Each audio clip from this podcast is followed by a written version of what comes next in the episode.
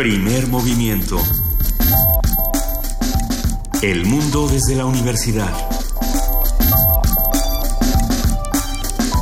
Muy buenos días, son las 7 de la mañana con 4 minutos de este lunes 24 de octubre. Estamos aquí en Radio UNAM arrancando primer movimiento. Queridísima Luisa Iglesias. Queridísimo Benito Taibo, muy buenos días, muy buenos días a todos los que nos escuchan. A ver, el día de ayer fue el cierre de la Feria del Libro del Zócalo, un, serie, un, un, cierre sin duda conmovedor, Benito. Ahí estuviste tú, ahí estuvo Paco Ignacio Taibo, ahí estuvo Carmen Bullosa, ahí estuvo el Fisgón. Fue, fue una tarde eh, llena de contenidos. El maestro Rius. Por supuesto. Eh, me parece que todos los escenarios estuvieron eh, lucidos. Muy lucidos. Muy lucidos, muy llenos, que eso es algo que hay que celebrar cada tarde que se llena la gente de libros. O sea, que se llena el Zócalo de gente y se llena la gente de libros, me parece uno de los mejores días así que celebremos que estamos resistiendo a partir de la lectura, como tú bien lo dices, leer es resistir. Así es, fue, fue francamente emocionante. Al final, Eduardo Vázquez, secretario de Cultura de la Ciudad de México, dio un muy emocionado discurso. Más de un millón de personas fueron recibidas en estos 10 días en que la plancha del Zócalo se viste de letras, se viste de palabras, se viste de inteligencia.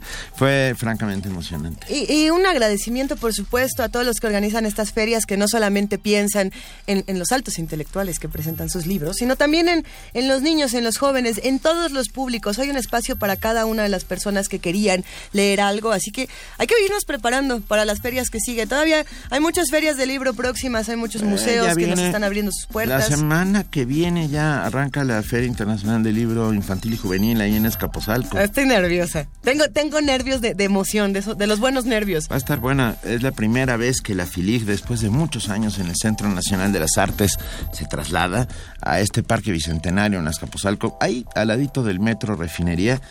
Vamos Vamos a, calentar ese espacio. Para los que no estuvieron de acuerdo con este cambio de sede y los que todavía dicen yo quiero que regrese al CENART, a, Tlalpan, yo, yo lo que pediría, desde mi punto de vista muy personal, es que le demos la oportunidad a los nuevos espacios y que veamos cómo se viven estas ferias, porque este lugar en particular está preparado para recibir la cantidad de gente que llega a la FILIG. Así es. Y para, para que todos disfrutemos. Ah, lo que nos pasaba muchos es que luego ni siquiera alcanzábamos a entrar cuando estábamos en, en las largas filas para, para ir a comprar libros. Pero a ver, tenemos mucho que discutir esta mañana. Sí, óyeme, perdón, me quedé pensando tal vez una de las noticias eh, más importantes.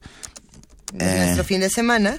Sí, fue la captura del ex jefe de la policía de Iguala, eh, después de dos años prófugo, Felipe Flores Velázquez, ex jefe de la policía de Iguala, que fue uno de los que dieron las órdenes en aquella noche eh, terrible de septiembre en la que desaparecen nuestros 43 eh, jóvenes estudiantes de la normal de Ayotzinapa, es capturado, es capturado y, y seguramente tendrá cosas que decir Felipe, Felipe Flores, el mando policiaco de Iguala, capturado finalmente. Vamos a ver si, si por fin podemos saber algo más de, de, este suceso terrible y dramático que ha marcado al país y al mundo. ¿eh? Sin duda se resuelve una de, de, los misterios de dónde estaba este, este sujeto, este personaje fundamental. En Iguala, lo agarraron en Iguala. Pero, pero pues falta muchísimo que averiguar. Entonces no perdamos de vista esta nota, no perdamos de vista los conflictos que nos tienen desde hace tantos años. Eh, enfurecidos y estancados, pero hagamos de esa furia algo articulado con la información. A ver, esta mañana en nuestro lunes de ciencia vamos a hablar de qué nos dicen los esqueletos. Esta es una de mis preguntas favoritas en la vida, querido Benito. ¿Qué, ¿qué nos dicen los esqueletos en general? A ver, vamos a hablar con Mercedes Jiménez del Arco, quien por cierto ya está aquí con nosotros, preparada para la acción. Ella es arqueóloga y apasionada de los museos por más de 20 años. Ella ha sido directora del Museo de las Culturas del Norte en Casas Grandes, Chihuahua, Papalote, Cuernavaca y subdirectora en Universum, Museo de las Ciencias, entre muchos otros cargos. Actualmente es directora del Museo de Historia Natural, que depende de la Secretaría de Medio Ambiente de la Ciudad de México. Ah, ahí está mi oso preferido. Ahí está. Ahora hablaremos sobre mi oso preferido. Va. Y, eh, tendremos la presencia de la Casa del Lago con Víctor Palacios, jefe de artes visuales y curador de Casa del Lago, que nos hablará de las próximas exposiciones en este recinto emblemático y maravilloso ahí en el también en el corazón del bosque de Chapultepec. Eh, ahí. En nuestra nota nacional hablaremos de las recomendaciones que hace la ONU a nuestro país. Vamos a hablar con nuestra corresponsal de Radio UNAM en Naciones Unidas, en Ginebra. Ella es Gabriela Sotomayor, periodista, y sin duda tendrá un análisis interesante de lo que está pasado pasando del otro lado del mundo y que está rebotando en México. En nuestra nota internacional, ¿qué pasa hoy en España? El Partido Socialista Obrero Español se abstiene y con ello e, e, es una vergüenza, perdón, se me salió del alma, no dije eso, es una verdadera desgracia. Ah, con, su abstención, Mariano Rajoy pueda en los próximos días volver a ser presidente de gobierno. Si se lo permiten. Sí se lo permiten. Vamos a ver cuál es la reacción. La reacción de la sociedad que sin duda ya está articulando su descontento de maneras muy diferentes. Lo que tiene España, a diferencia de muchos otros países, es que eh, más allá de las marchas que puedan hacer por las calles para manifestar su descontento, ellos articulan otro tipo de, acciones eh, interesantes, algunas, ¿no? Como pues meterse a bailar flamenco a los bancos todo el día para eh, detener un momento la economía. A, ver, luego eso lo vamos a platicar más adelante. Pero bueno, hablaremos hoy con Ileana Sid Capetillo, directora de la revista de Relaciones Internacionales de la UNAM, especialista en Relaciones Internacionales y la Unión Europea de la Facultad de Ciencias Políticas y Sociales. En la Dirección General de Publicaciones y Fomento Editorial vamos a charlar esta mañana con Jan de la Rosa. Ella es coordinadora de Comunicación y Mercadotecnia y va a hablar de los ganadores del cuarto concurso de retrato Autores UNAM. Eh, ¿Se acuerdan de esta convocatoria? ¿Ustedes autores lo retrataron? Eh, son buenísimos algunos, de, los, retratos, muy buenos. A ver si podemos subir algunos a redes sociales, a ver si nos mandan algunos retratos. Venga, tendremos poesía necesaria y te toca a ti, Luisa. Yo creo, yo creo que me toca a mí. Yo, yo estoy seguro, porque estamos tú y yo. No está nuestra querida Juana Inés de eso. Le mandamos un gran abrazo, pero en un momento se va a manifestar. A ver, ¿a quién le toca? sí, sí me toca a mí. Le toca a Luisa. Ya no hay disparejo. Órale. ¿Qué sugerencias tienen? Hashtag poesía necesaria. Estamos en arroba P Movimiento y en diagonal primer movimiento UNAM. Estará con nosotros eh, Rolando Cordera, director del Programa Universitario de Estudios del Desarrollo aquí dentro de un rato. Y tenemos muchos temas. Este programa eh, va, para largo, se va a poner bastante bueno. A ver, en la mesa del día, aquí en cabina, vamos a hablar del paquete económico 2017 con Francisco Rodríguez, economista. Si no me equivoco, estamos hablando del primo Frank. Así es. Primo, Frank. E, excelente noticia. Vamos a hablar con Francisco Rodríguez, alias el primo Frank, miembro del Consejo Editorial del Observatorio Económico de la Universidad Autónoma Metropolitana, Unidad Azcapotzalco. Y ya para casi finalizar nuestro programa, eh, tendremos eh, historias sobre cortometraje sin etiquetas. La mentada de la llorona, parte del proyecto Mujeres en Espiral, eh, sistema de justicia, perspectiva de género y pedagogías en resistencia. Y para ello estará con nosotros Marisa Belaustegui Goitia, directora del proyecto y profesora e investigadora de la Facultad de Filosofía y Letras, que ha realizado trabajo artístico, jurídico y pedagógico en el Ceferezo, Santa Marta, Acatitla, con mujeres reclusas desde hace ocho años yo creo que esa va a ser una conversación sin duda interesante, como todas las que tenemos preparados para ustedes esta mañana. Así que los invitamos a que se queden con nosotros de 7 a 10. Y qué mejor invitación que hablar esta mañana de lo que pasó en el Colegio de México con este coloquio Pensar la Muerte. A ver, se habló de pensar la muerte de distintas maneras. Una de ellas fue hablar desde la astrología, desde las estrellas, eh, desde los astrónomos, que ese es otro punto de vista. A ver, la formación y muerte de las estrellas generan los elementos que conforman la vida.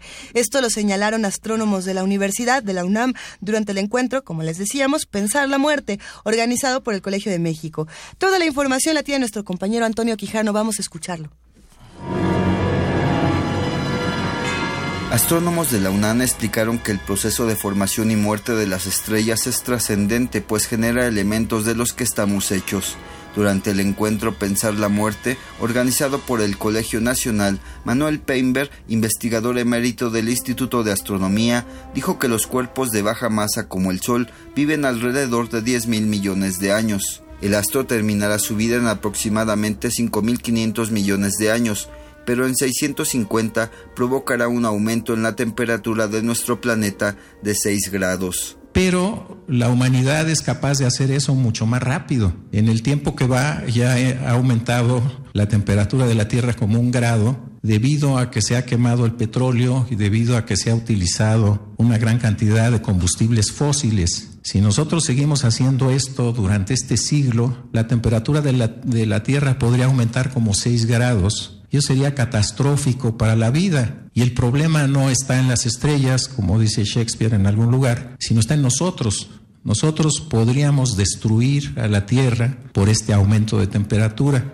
Estos procesos son importantes pues generan elementos indispensables para la vida. La importancia de las estrellas, y yo me voy a referir nada más a las de baja masa, es que producen los elementos de los que estamos formados nosotros, a excepción de la gran explosión que produce el hidrógeno y el helio y que sucedió hace 13.800 millones de años, todos los demás elementos están hechos, o casi todos, en el interior de las estrellas. Estoy hablando de las estrellas de baja masa y cómo, pues por reacciones nucleares, se están transmutando desde el hidrógeno y desde el helio hasta todos los demás elementos. El astrónomo Luis Felipe Rodríguez, también investigador emérito de la UNAM, dijo que a diferencia de las de masa baja que terminan en enanas, las de alta masa acaban formando supernovas. Es muy interesante, la tabla de elementos químicos tiene un origen astronómico, muy pocas cosas vienen del inicio del universo, eh, mayoritariamente el hidrógeno y el helio, pero si tomamos, por ejemplo, díganme su átomo predilecto, carbono o calcio o algo, van a ver que viene de distintos tipos de estrellas o de supernovas, de estrellas grandes y de estrellas chicas. O sea, la tabla periódica de los elementos se entiende en base a la evolución de las estrellas y en base a, la astronomía. Para Radio UNAM, Antonio Quijano.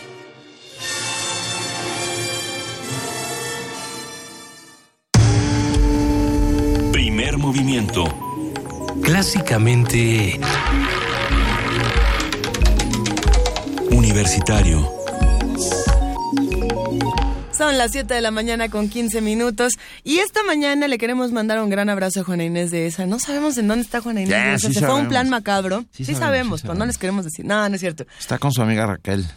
¿Sí? Sí. Yo creo que Juana Inés se fue a cantar canciones infantiles con nosotros. Juana Inés de esa se fue a la Feria Internacional del Libro de Monterrey que terminaba ayer y ayer por la noche tenía su última presentación. Así que Qué maravilla que estén todos en ferias. Eso siempre me hace tan feliz. Sí. Está termina tu libro ya. Ya, ya está. Ya está, ya, ya hasta les conté en dónde va a estar y todo. Ya todo. A ver. Luisa va a tener un libro muy próximamente editado por Tierra Adentro. Eso es. Lo tendremos a finales de diciembre, ¿listo? Así es, ya, ya desde antes. Desde antes va a estar para todos los que quieran leer un poco de cuentos y de criaturas. Pero hablando de criaturas, nosotros queremos hablarles de una en particular que, que tiene un nombre. A mí me gusta este nombre. A ver, se llama Vinagrito el gato. Sí. ¿Qué te parece Vinagrito? Vinagrito el gato es chido. Ah, para todos los niños que están ahí a punto de salir, a punto de irse a la escuela, despierten a sus papás, tomen de la mano a Vinagrito el gato y vámonos contentos a aprender. Eh, con Teresita Fernández. Eso.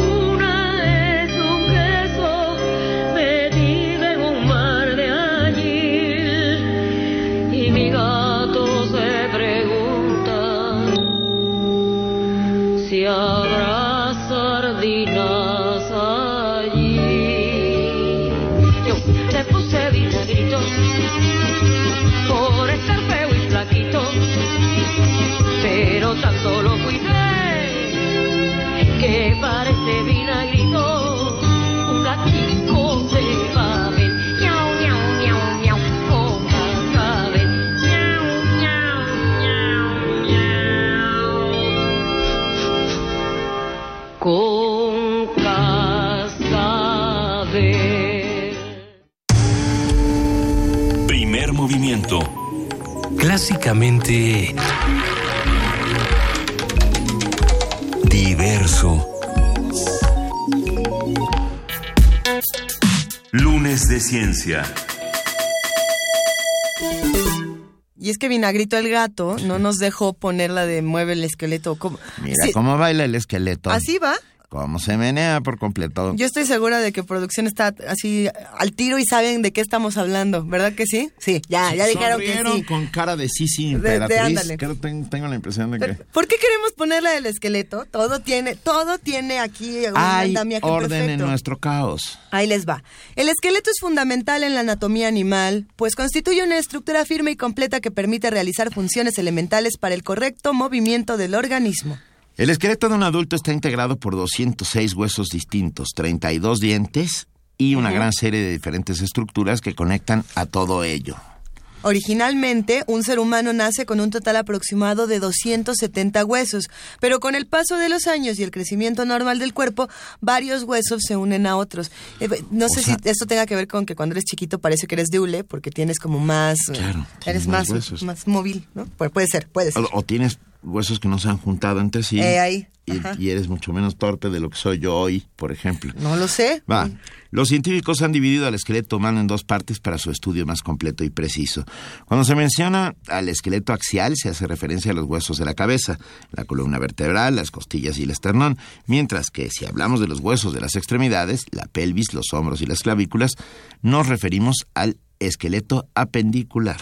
Hay una exposición muy interesante de la cual vamos a hablar esta mañana. Pero a ver, para conocer más acerca de los huesos, sus secretos y particularidades, así como de esta exposición de esqueletos en el Museo de Historia Natural, hoy vamos a conversar con Mercedes Jiménez del Arco. Ella es arqueóloga apasionada de los museos y actualmente, como lo decíamos, es directora del Museo de Historia Natural. Mercedes... Que ¿qué hoy, cosa? hoy cumple 52 Eso. años el museo. El Feliz- museo. Feliz, cum- sí, feliz cum- tú eres mucho más joven. Feliz cumpleaños, museo. Querida Mercedes, bienvenida. Muchas gracias, es un placer estar aquí con ustedes esta mañana. El placer es todo nuestro. Y, y además vamos a celebrar eh, estos 52 años hablando de huesos, que, que son eh, la base, el andamiaje. Es lo mío, lo mío, Lo, dice lo Luisa. nuestro, lo nuestro son los huesos. Pero, ¿qué es lo que nos dicen los esqueletos? ¿Y por qué es tan importante hacer un estudio y, una- y un recorrido por todo esto que llevamos dentro? Así es, mira, eh, yo creo que el esqueleto es el testimonio más interesante que demuestra cómo fue la evolución biológica. Y eh, pues es lo que nos queda hasta nuestro tiempo. Entonces, hablar de los esqueletos y especialmente, por supuesto, los vertebrados, que es nuestra, nuestro, eh, eh, finalmente la esencia, eh, es una, una cuestión muy interesante para ver cómo ha cambiado, cómo se ha adaptado a los distintos momentos, ¿no? En, en los ambientes en los que ha estado en relación a los organismos. Entonces, esta exposición que se llama Esqueletos, Evolución en Movimiento, justamente aborda todas estas cosas que ustedes ya, ya han mencionado, eh, a través de ejemplificar con colección ¿no? Colección de diferentes animales, Claro. fósiles y demás, para poder eh, conocer el tema a fondo. Hay, hay dos momentos en mi infancia y estoy seguro que los vamos a compartir todos los que estamos aquí sentados y probablemente muchos de los que nos escuchen. Eh, cuando tu, tu por- infancia era mi madurez plena. Pero, querida. pero este, pero este esqueleto tiene muchos más años que todos los que nos estamos escuchando. Y era este momento cuando conocimos el gran esqueleto del tiranosaurio que, que, Que podía- estaba en el chopo. Que estaba en el chopo y que era, era avasallador. Entrar y verlo por primera vez era como, "Ay, ¿qué es esta criatura? ¿Por qué no conozco más de todo esto? ¿De dónde viene? ¿Y por qué dura tanto tiempo? Y ese- esa misma sensación uno la podía replicar años más tarde en el laboratorio eh, de física, de química o en la misma clase de la primaria. No sé en cuándo se haya tocado a cada quien, donde te traían el esqueleto humano y decías, esto soy yo. Claro. Pero, pero no lo alcanzo a distinguir. Es decir, hay una historia histórica, por así decirlo, de los huesos, pero también hay una historia muy personal, como de un, de un primer despertar a la ciencia que se puede hablar en los huesos. ¿O tú qué opinas? Exactamente, y además yo creo que es una forma de, de estar consciente que, que lo traemos adentro, ¿no? Muchas veces pasa desapercibido, pero eh, el esqueleto es importantísimo, no solo para lo que ustedes comentaban del movimiento, sino también para protección, hace muchos eh, eh, cuestiones vinculadas a reserva de grasa, a una cuestión vinculada con los minerales, en fin, tiene muchas otras funciones, pero principalmente la que nos atañe en este momento es ver cómo a lo largo del tiempo fueron cambiando y cómo además somos semejantes con otros animales, ¿eh? es porque otra. es impresionante. Ahorita les voy a les voy a comentar algunos detalles que pues a lo mejor nos unos volamos, otros corremos, otros caminamos, pero finalmente estas estructuras esenciales dentro de nuestro esqueleto de cómo se van formando son muy parecidas y hacerlo evidente pues es realmente una maravilla. Yo me quedé pensando, a ver, en este país tenemos un ri- impresionantemente rico patrimonio arqueológico, patrimonio artístico, y hablamos muy poco del no menos impresionante eh, patrimonio paleontológico.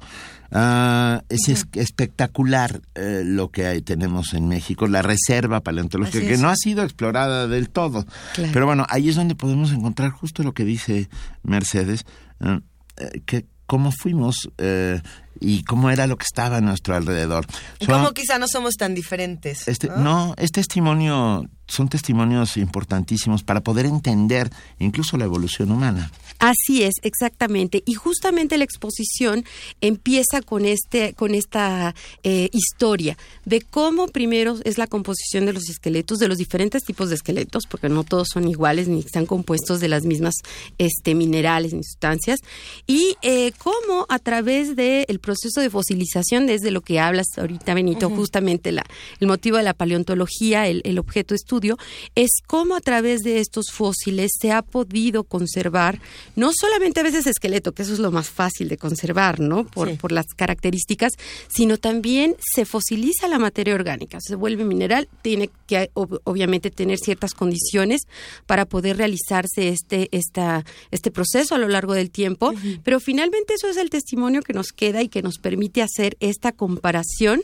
desde ah, muchísimos millones de años hasta nuestros días, eh, cómo ha cambiado y cómo no ha cambiado, ¿eh? también es importante, Ah, claro. A ver, cómo ha permanecido. Tengo aquí el libro precisamente que, que nos has traído hasta la mesa y que además vamos a regalar dos ejemplares, pero eso ya lo vamos a ir charlando, de el Museo de Historia Natural, 50 piezas emblemáticas, ¿no? Entonces, yo lo abrí con, con toda, bueno, ya, ya le estuve echando el ojo, pero me detuve en la página del megalodón, que eh, son estos, esta dentadura eh, gigantesca que, si no me equivoco, es, es una suerte de cachalote, ¿no? Pues Una- eh, era pues de estos animales prehistóricos impresionantes, ¿no? Pero justo antes de esa, que es lo que hablamos en la exposición, es tener eh, desde cómo empezaron, ¿sabes que primero antes de las mandíbulas empezaron los dientes?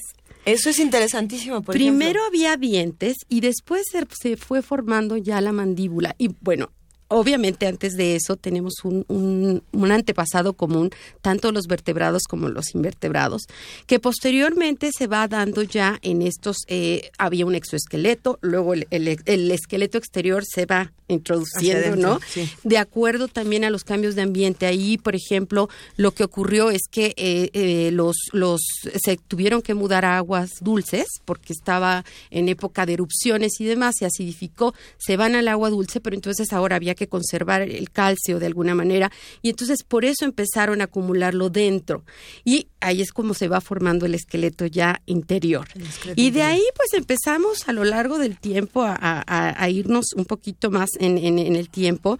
Eh, tenemos además, eso sí les quiero comentar, aparte de la colección que hay en, en- propia del Museo de Historia Natural, tenemos la colaboración de instituciones que se han portado con nosotros siempre de forma maravillosa, incluidas de las de la UNAM, por supuesto, son, son este, unas grandes, grandes amigas y colaboradoras del museo.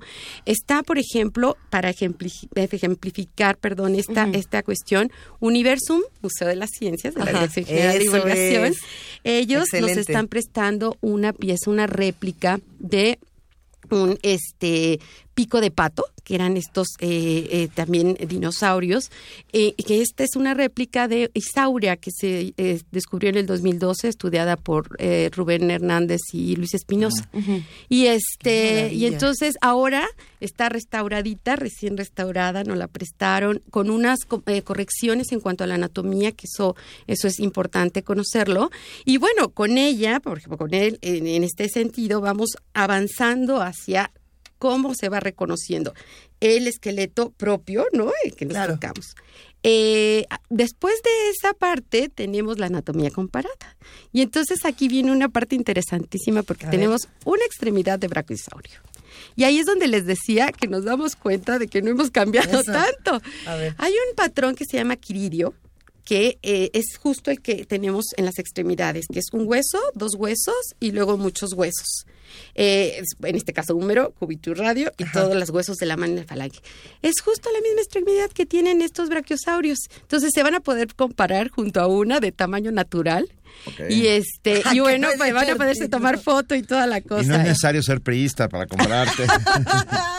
No, no, no, para nada. Ahí, ahí nos comparamos perfectamente cómo hemos cambiado.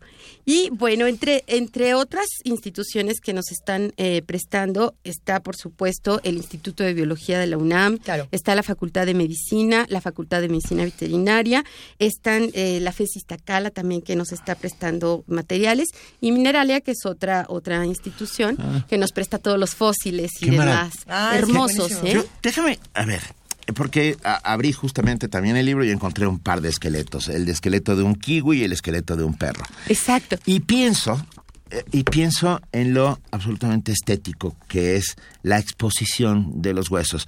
Eh, en vez de ser necrofílico, que es lo que pensarían algunos, es todo lo contrario. Ah, tienen, tienen un aura de fascinación espectacular. Ve qué belleza de Sí, foto. no, los esqueletos son lo mejor que hay en, en general, pero sí, en- tienen Ni te toda... encanta. Tiene, tienen toda una parte que me parece eh, visualmente más allá de lo atractivo y que además eh, pa- creo que los museos necesitan o, o siempre están replanteando la manera de hacer atractivas sus exposiciones y de hacer los diálogos con los que van caminando por ahí diferentes. Yo creo que por ejemplo, hace unos años que teníamos esta exposición de los músculos de con- con- no sé si alguien Ah, recuerda cómo se llamaba Estás esta hablando exposición. de los cuerpos plastinados. Así es, y que era muy impresionante, y que fue como eh, en otros países y aquí en, en nuestro país fue muy, muy impresionante este choque. supuesto. Y a veces damos por sentado eh, que los huesos están ahí, como alguna vez vimos un hueso este que nos gustó tan tan, ¿no? Tan Claro. por sentado que, nos, que, no, habla- que no tenemos conciencia de ellos hasta que se rompen. Hasta que se rompen, por ejemplo, Exacto. o hasta que empezamos a hacer ejercicios comparativos como estos, donde nos damos cuenta de que si hay algo que a todos los seres vivos nos puede unir desde el lado de los vertebrados, Claro. Puede ser esto, ¿no? O sea, puede, puede estar aquí y no solamente po- podemos pensar en los huesos de los brazos, pero podemos pensar en lo más básico, en la columna vertebral y el cráneo. Así ¿no? es. Y justamente en esta sección, ahorita que veían el kiwi y demás, tenemos este tipo de esqueletos para poder hacer estas comparaciones. Hay desde los animales que están, eh, eh, que son, que vuelan, nosotros mismos, nuestras extremidades las podemos ver y podemos ver estas diferencias. Y a partir de los, de los dientes también, ¿no? De, de, de toda la dentadura, saber cómo eh, en un momento dado te pueden servir para reconstruir incluso especies extintas, que era lo que hacían investigadores en el siglo XVIII y XIX. Entonces, es impresionante. Bueno, yo les recomiendo que no se pierdan porque seguro nos van a visitar todos. Es un hecho. Y la comparación, por ejemplo, de las vértebras, ahorita que hablabas, pues todos tenemos siete vértebras, ¿no? Eso, pero si ves las de la jirafa y ves las tuyas, es una cosa impresionante, ¿no? Porque casi, casi las de la jirafa son el cuerpo completo de una persona. Entonces, toda esta, esta eh, también observación a detalle de escápulas, de fémures, de pelvis, de, de cómo se van dando en cada uno de los animales de acuerdo a sus necesidades, ¿no? Los que son cazadores desarrollan más musculatura, requieren un tipo de esqueleto que les pueda fijar mejor los músculos. Los que nadan también tienen otro tipo de movimientos. Entonces, todo eso se vuelve eh, realmente interesante para poder comparar y siempre, obviamente, también llevando a nosotros, ¿no? A los humanos, como a, lo largo de esos, de esos millones de años y miles de años, en el caso de, de, de muchos, este, eh, ha cambiado estas necesidades de acuerdo a los ambientes y, por supuesto, que empezamos a hablar ya ahí de la, la cuestión bípeda, ¿no? De la marcha bípeda y cómo van cambiando todas las estructuras para poder adaptarse a esos movimientos. Lo- los famosos procesos evolutivos. Así ¿no? es. Evolución, Esqueletos de Evolución y Movimiento eh, se inaugurará el próximo 26 de octubre a las 18 horas, el miércoles que viene a las 6 de la tarde. Así En es. el mu- maravilloso Museo de Historia Natural. ¿La entrada será libre? Sí, en este Sí. caso la entrada es libre. Estamos dentro del marco de la Noche de Museos, que además cada mes estamos haciendo de manera muy exitosa. Este, en este caso, bueno, está la exposición, pero hay también muchas otras actividades que estamos teniendo y que yo les recomiendo que estén muy al pendiente de nuestras No, no, redes sociales. Pero a ver, espera, tenemos tiempo para cuentes. sí, qué el, museo bueno. cum- el museo cumple 52 años y lo celebramos. Yo, y tengo que decirlo, eh, soy un absoluto fanático de este museo desde niño. duda, sin desde duda, niño lo sí. visité. Y desde niño, uno de los, de los eh, bichos ahí representados es un oso polar que estaba en la entrada, sigue estando en Sí, ahí Eh, ahí sigue. está en la entrada. Ah, te recibe un inmenso oso polar de más de tres metros, está parado sobre sus extremidades traseras Exacto. y es ah, la única oportunidad que un niño de la Ciudad de México tiene de ver alguna vez en su vida un oso polar. De ese tamaño. De, de cualquier De cualquier tamaño. tamaño. A esa cercanía, Ya sí. antes había oso polares en el zoológico de Chapultepec, pero creo que No sé si No sé todavía queda todavía alguno, pero, pero este, hay que, hay que averiguarlo. Fíjate que es, es, es muy cierto. Hay muchos animales dentro de nuestra colección que pues si no viajas a los lugares es la única oportunidad que tendrás de, verlos. Por eso son tan valiosos para nosotros. Este patrimonio que tenemos en taxidermia, además del geológico y muchos otros, tenemos una colección científica maravillosa es. también. Este, todas esas, esas, eh, ese patrimonio lo, lo cuidamos y lo preservamos porque ya en su momento, obviamente, eh, tiene toda esta este bagaje de lo que sirvió para la investigación Así es. y que bueno tenemos la responsabilidad de, eh, de que, que se conserve y además se enriquezca. el último oso polar vivo que hubo en esta ciudad murió el 28 de agosto de 2013. Ay, Ah, sí, Ah, bueno. sí. Nanuka se llamaba. bueno. Exacto. Ok, pero, pero, ¿y cómo se llama el, este? Porque tiene nombre, yo lo sé. ¿Sí? Sí. ¿Te, te lo es? Ah, porque yo sé que tenía nombre, ¿Tenía pero no, nombre? O sea, lo pusiste Oye, tú, Benito. Yo he preguntado muchas cosas en el museo, pero no preguntaste cómo se llama el oso polar No de Benito. Pero el de los popular de Benito. Esto, Lo esto voy a preguntar, Benito. a un debate que a mí me resulta interesante. Y prometo es- decirlo. Llevas muchos años en diferentes museos, Mercedes. Así Has es. tenido una trayectoria que me parece impresionante, Gracias, pero el tipo de museo en el que tú estás es muy diferente a otros tipos de museos. Cuando hablamos de ciencia, cuando hablamos de, de difusión de la ciencia, de divulgación, eh, son museos que tienen un reto muy importante porque o se modernizan o mueren. Sobre todo pensando en cómo los teléfonos inteligentes ya nos llevan, este, ahorita yo me voy a donde quieren, Al a donde sea, yo me voy ahorita a este museo, hago mi viaje virtual y se acabó. ¿no? Claro. Eh, estos museos tienen retos fundamentales y son los museos que además eh, quizás sean más visitados por los más jóvenes, que esa es otra, ¿no? El público joven se vuelve cada vez más exigente, más duro. Creo, yo creo que los, niños y los jóvenes son los más rudos cuando van a un museo y entran y lo primero que hacen, no me gustó, tan tan, ni siquiera voy a ver la sala, no voy a leer esto, no", se siguen. ¿no? Claro. Así puede ser una visita a un museo y, y me parece que lo que se está haciendo desde el Museo de Historia Natural puede ser algo muy interesante, como se ha hecho desde Universum, como se ha hecho desde muchos otros espacios. Eh, ¿Qué experiencia has tenido con esto y, y qué cosas crees que se puedan mejorar o que ya se estén mejorando para la experiencia en el museo de divulgación? Claro que sí, mira, eh, el museo es un museo entrañable. Ahorita platicábamos con Benito de todos los recuerdos que tenemos de cuando estábamos chiquitos, de haber ido justo a ver al oso, Por entre supuesto. otros. Entonces, eh, sí, efectivamente estamos muy, muy sensibles y muy conscientes de la importancia que tiene de mantenernos actualizados. Y lo estamos haciendo justamente, y ya lleva varios años, al- alrededor de tres o cuatro años, este, haciéndose a través de las exposiciones temporales como estas. Estas Fabuloso. exposiciones temporales además son únicas, por eso no deben de perdérselas, porque se conjuntan todas estas instituciones. Es por única vez que se da la, la- toda la, la relación de estas piezas en un solo espacio y una vez terminada la exposición, pues se van. Pero lo que nos, nos da gran riqueza como parte del contenido del museo es que podemos profundizar en temas que ya hay en las salas, pero que podemos irnos muy a detalle acerca de lo que existe, ¿no? Y de los temas que justamente están cambiando ahorita, con lo, que mencionabas, cómo mantenernos actualizados a través de estas diferentes experiencias que les estamos brindando a los visitantes, en donde nos asesoramos, por supuesto, con científicos, estamos muy de la mano eh, con ellos, tenemos un gran equipo dentro del museo eh, con mucha experiencia a nivel museográfico y de diseño de actividades, que, que justo es lo que nos permite en un momento dado hacer que nuestro público, porque además sí quiero decirles que eso es una, una gran, un gran orgullo para el museo, tenemos mucho público recurrente, público que está ahí cada, cada vez que hacemos Ah, alguna es actividad. excelente. Es maravilloso porque realmente ahí te estás fijando cómo el- los visitantes este, son, son, son realmente... eh, em, te, enriquecen, te retroalimentan toda esta, esta parte de, de- de los contenidos y te van guiando además. Para nosotros es muy importante escucharlos y yo creo que para cualquier museo debe de ser muy importante escucharlo. No dejamos a un lado, por supuesto, esta parte importantísima que es el patrimonio de la colección y lo mantenemos siempre en equilibrio porque bueno finalmente estos tipos de museos tienen esta colección que con la que somos custodios y muy orgullosos de haberlo El de estar así claro. pero por otro lado tenemos a visitantes que son la razón también de ser de, Por- de los espacios Sin visitantes no existen los museos. Los museos se convierten en entes eh, muertos, pues, de alguna manera. Así ¿Siguen es. teniendo esos maravillosos dioramas? Eh, sí tenemos algunos dioramas, ¿Algunos han todavía? cambiado a lo largo del tiempo Sí, claro. y justamente lo que queremos es tratar de ir eh, poco a poco actualizando sin perder la esencia del museo. Algo muy importante es que eh, este museo es una herencia de alguna manera del antiguo museo de, de historia natural del Chopo, ¿no?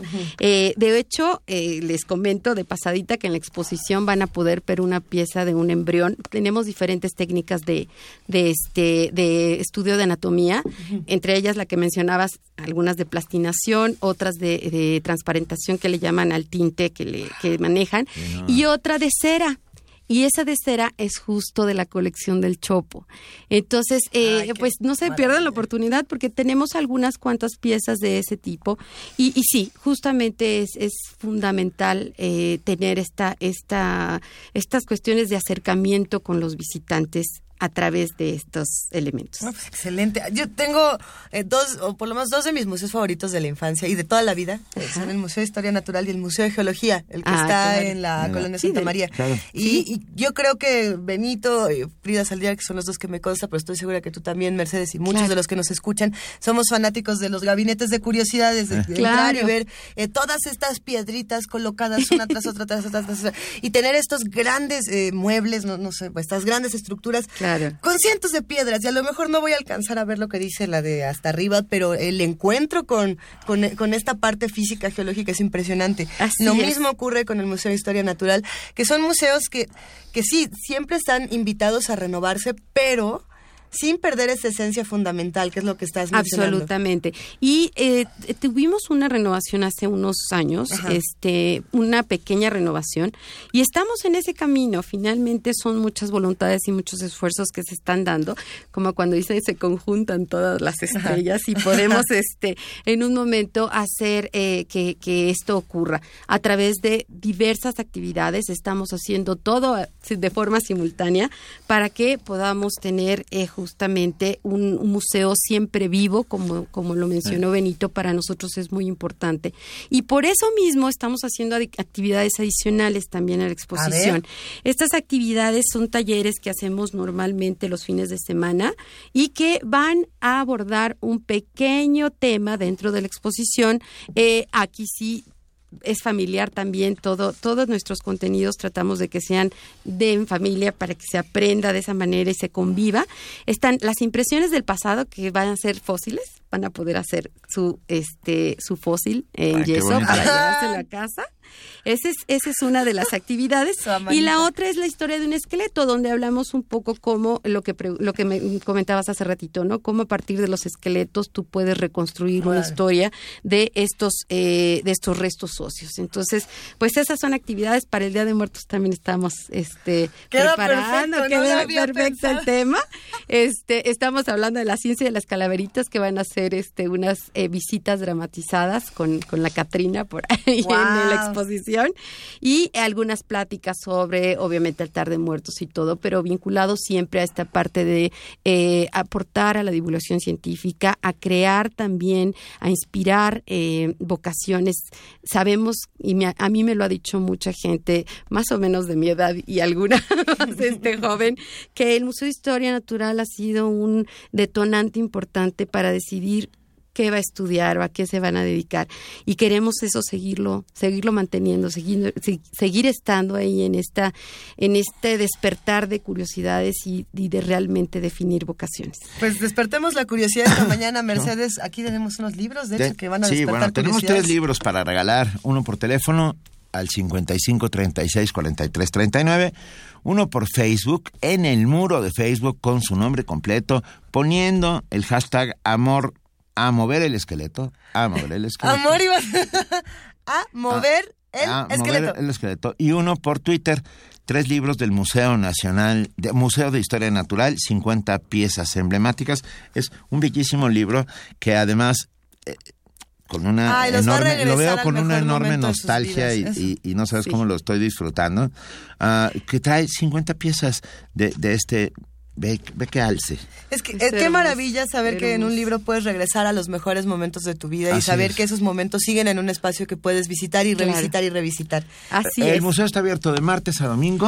Así es, de martes a domingo de 10 a 17 horas. Los martes siempre es entrada libre general, entonces para que pues aprovechen Venga. los martes.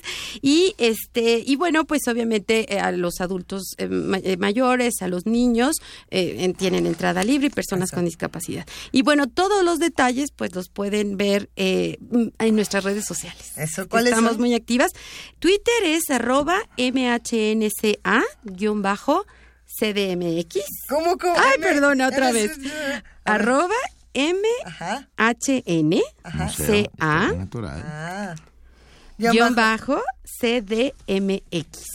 Y tienen globitos porque hoy es su Y- cumpleaños Exacto, 52. Ven nada más, ven nada más. es. Estamos muy, muy contentos de verdad de tenerte aquí, Mercedes Jiménez del Arco, arqueóloga, directora del Museo de Historia Natural. Yo les digo, hay que visitarlo, es uno de esos museos eh, llenos de imaginación y de maravilla y de, y, de, y de asombro.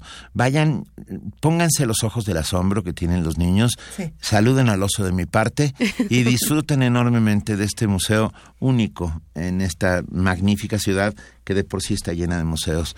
Tenemos que sentirnos muy orgullosos de, de la Ciudad de México y de la enorme cantidad de museos que Eso. Gracias, Mercedes. Muchas gracias a ustedes. Pero no te vas a ir sin antes que te dediquemos una canción. Ay, gracias. A ver, ¿Va? ahora sí. Ahora sí se nos hizo. Oscar. Arriagada y sus Dixon con... El twist del esqueleto. Bien hecho.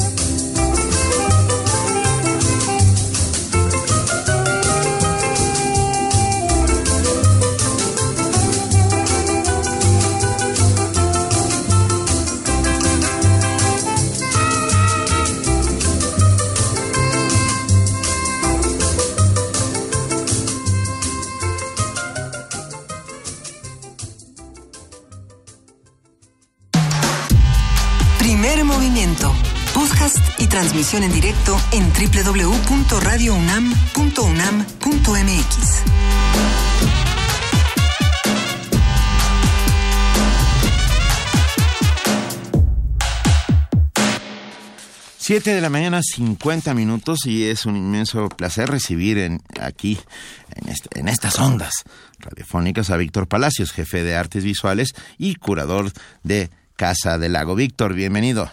¿Qué tal? Buenos días. ¿Cómo estás? Muy bien, ¿tú? Bien, muy bien, gracias. Nos vas a contar acerca de las próximas exposiciones que habrá en Casa del Lago. Primero, ¿cómo les fue con el tango? Muy bien. ¿Sí? Todo, muy bien. Bueno. Mucha gente todo salió muy bien. Venga, nos da mucho gusto. A ver, sí, cuéntanos, por favor, de las próximas exposiciones en Casa del Lago. Sí, el próximo sábado 29 a las 13 horas inauguramos cuatro exposiciones y dos piezas en los jardines. Entonces estamos muy contentos por, por poder ofrecer todo esto. Pero bueno, me gustaría eh, iniciar con la exposición de Christoph Faulhaber, que es una exposición individual de este artista alemán que forma parte del año dual entre México y Alemania Ajá. y en particular del proyecto Mexibility, que es una reflexión sobre la movilidad en la Ciudad de México. Y bueno, Christoph estuvo haciendo diversas eh, estancias en la Ciudad de México desde febrero de este año y a él lo que más le llamó la atención fue, eh, digamos, la diversidad de policías y en particular la diversidad de patrullas que tenemos en la Ciudad de México y, bueno, también en la zona metropolitana del, de la, del Valle de México. Y eh, lo que él propuso fue hacer una reflexión sobre la cuestión de la seguridad. Es una un tema bastante, eh, digamos, recurrente y complicado en, en nuestra sociedad, ¿no? Sí, por supuesto. Y- Suena, suena, perdón, suena muy, muy, muy interesante. O sea, sue- me, me, me llama la atención el cómo resolver desde la estética ah, la forma de mostrar eh, el tema, ¿no? Sí, no, es, es un tema muy muy polémico Claro. y lo que él nos nos va a ofrecer es eh, son diversas piezas. Una de ellas eh, va a ser eh, el hecho de llevar a Casa del Lago una un vehículo híbrido, digamos, que va a mediar entre el hecho de ser una patrulla, digamos, pirata o un vehículo de, de seguridad privada. Es, un, es un- un- una pieza que va a estar ahí en, en- Casa del Lago. Y también eh, él va a hacer eh, la, la bandera que como ustedes saben tenemos el proyecto Batiente desde hace varios años.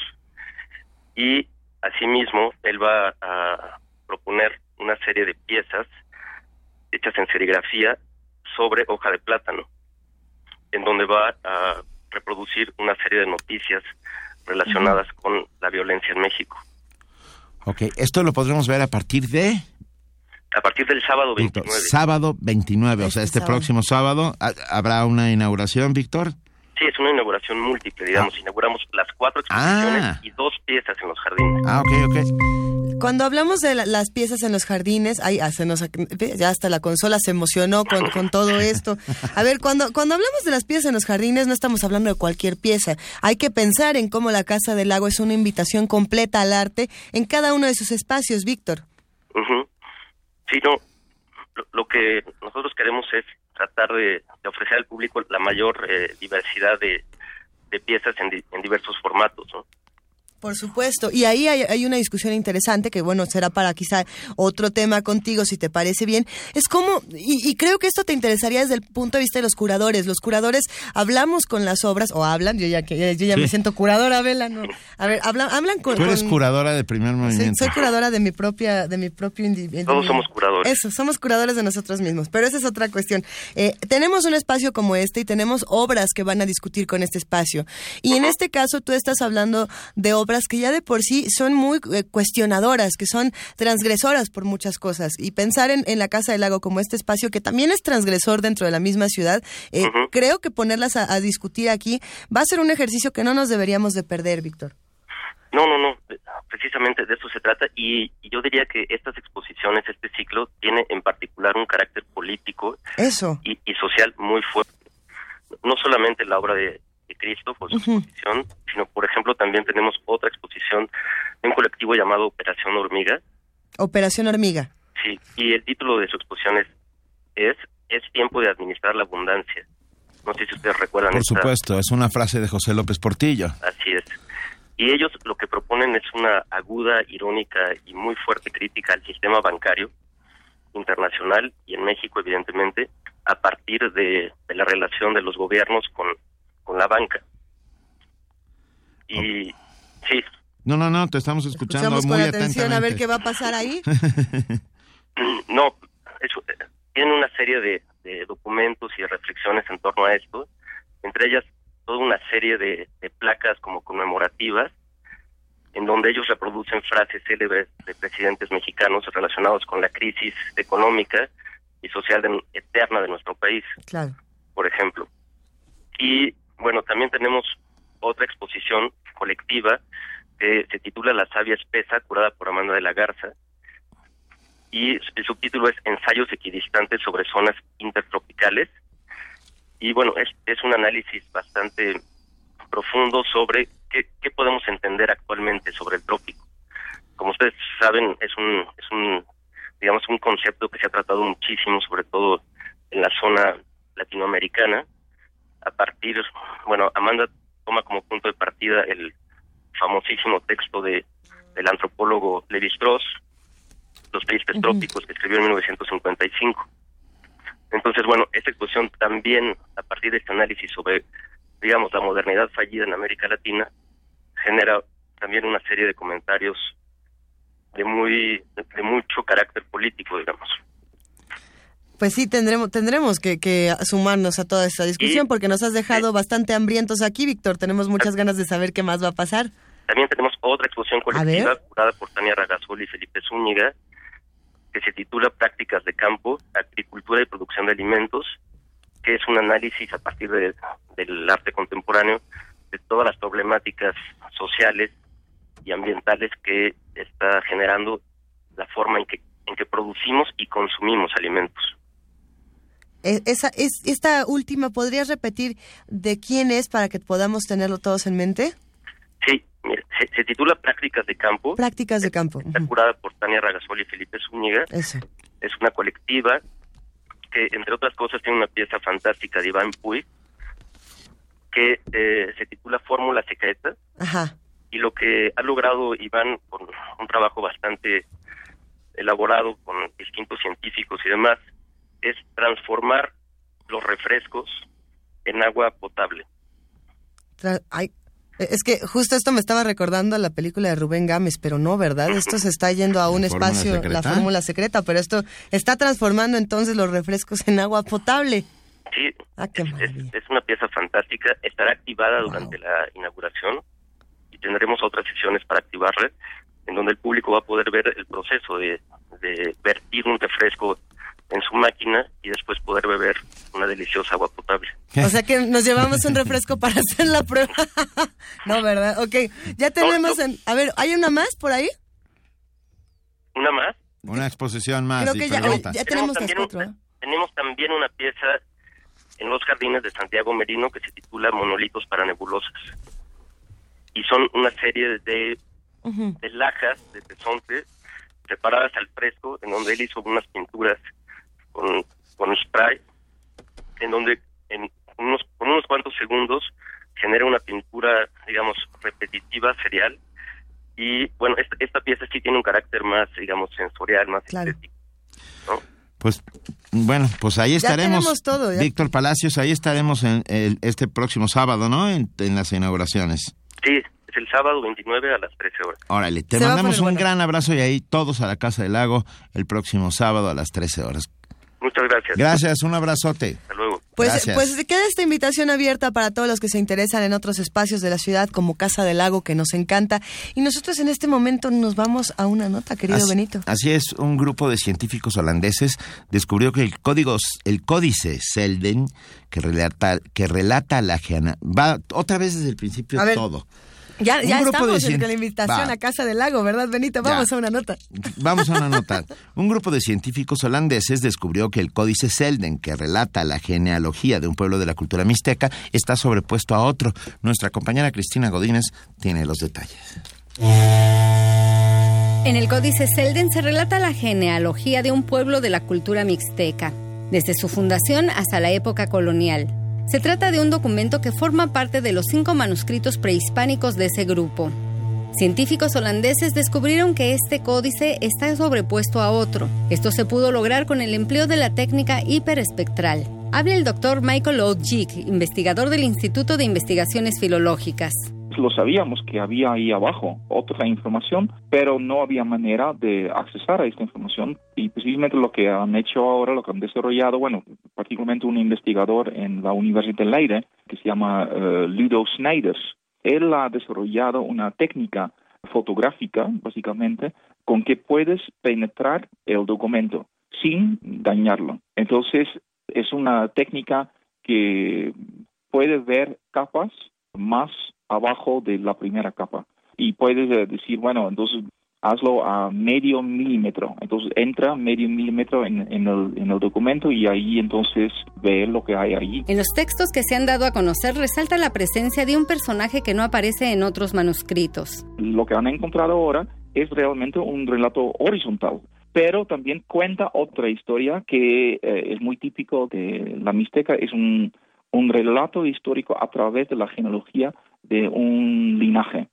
Y de lo que he visto, de las fotos que han salido de allí, un personaje en este es, es muy importante es un, personaje que representa su nombre como eh, un cuchillo, un cuchillo de pedernal y un tipo de, bueno, como si fuera una cuerda entrelazado con otro, como si fuera un, un. Y este personaje es muy importante. No se ve todos los detalles, obviamente, pero se ve este personaje varias veces en las páginas que tenemos ahora. Entonces, es, ese personaje no conocemos de ningún otro documento. Entonces, realmente, eh, hasta que tenemos más acceso a las imágenes que han sacado, podemos estudiar más en detalle esa historia que está ahí abajo, que es totalmente desconocido de ningún otro documento.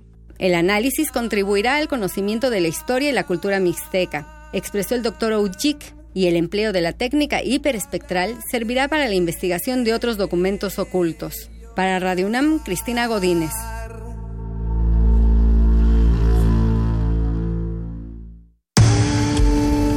Primer movimiento. Clásicamente Universitario.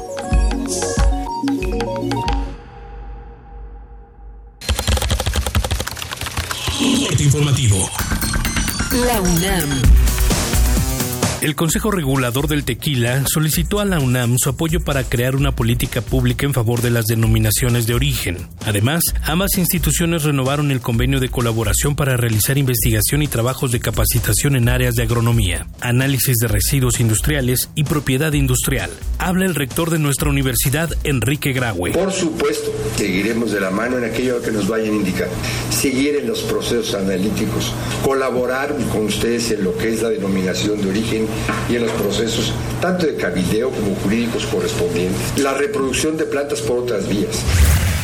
El ahorro de energía eléctrica no solo implica cambiar focos o apagarlos, hacen falta acciones más eficientes como campañas permanentes mediante las cuales la gente tome conciencia de la importancia económica y ambiental de hacer un uso óptimo del recurso, afirmó Augusto Sánchez y Fuentes, académico de la Facultad de Ingeniería de la UNAM. Esto ante la conclusión del horario de verano el próximo domingo. Nacional. La Procuraduría General de la República informó que la mayor parte de los más de 253 millones de pesos que presuntamente lavó el gobernador con licencia de Veracruz, Javier Duarte, provienen de las Secretarías Estatales de Educación y Salud. Felipe Flores Velázquez, ex jefe policíaco de Iguala, acusado de haber entregado a los 43 estudiantes de Ayotzinapa al cártel de los Guerreros Unidos en 2014, tiene otras imputaciones en su contra. En junio de 2013 fue denunciado por el secuestro y homicidio del líder del Frente de Unidad Popular, acción presuntamente ordenada por el entonces alcalde José Luis Abarca. Juan Ramón de la Fuente, ex rector de la UNAM, aseguró que el candidato republicano Donald Trump padece un trastorno narcisista. Señaló que aunque no gane el próximo 8 de noviembre, es preocupante el resurgimiento de los nacionalismos con el enfoque que se está produciendo. La Suprema Corte de Justicia de la Nación prevé votar un proyecto que eliminará los requisitos de información inexacta o falsa para hacer valer el derecho de réplica ante los medios de comunicación. En la página web de la Policía Internacional no aparecen las fichas rojas de búsqueda del exgobernador de Sonora, Guillermo Padres, ni del gobernador con licencia de Veracruz, Javier Duarte. Esto luego de que se anunciara que los prófugos son buscados por la Interpol. Manlio Fabio Beltrones aseguró que el país no necesita reformas electorales, sino un modelo político para la estabilidad. En entrevista con la jornada dijo que México vive una gobernabilidad disminuida, por lo que consideró viable su propuesta para formar un gobierno de coalición si no hay mayoría en 2018. Economía y finanzas. José Carlos Fermat, director de la Organización Nacional de Expendedores de Petróleo, aseguró volverán los gasolinazos si no se liberan los precios de las gasolinas en todo el país y se reduce el impuesto especial sobre producción y servicios. Internacional. Un sondeo de ABC News reveló que la demócrata Hillary Clinton aventaja por 12 puntos a su rival republicano Donald Trump. A tres semanas de las elecciones presidenciales de Estados Unidos, Clinton tiene el 50% de las preferencias frente al 38% del magnate. Un día como hoy.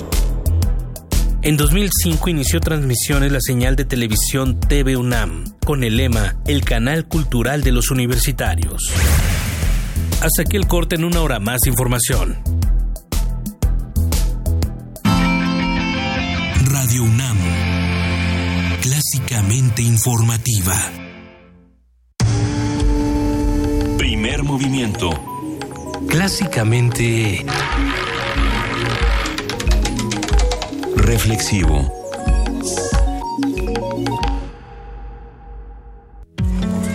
Esta propaganda casera, mil pesos.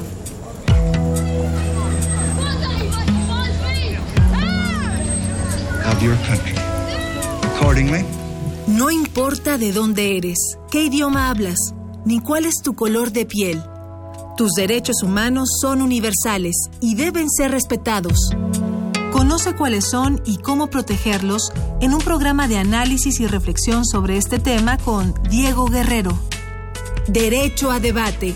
En la cultura de la legalidad participamos todos. Te invitamos a una mesa de discusión con estudiantes universitarios y especialistas todos los lunes a las 10.05 de la mañana. Por el 96.1 FM. Radio UNAM.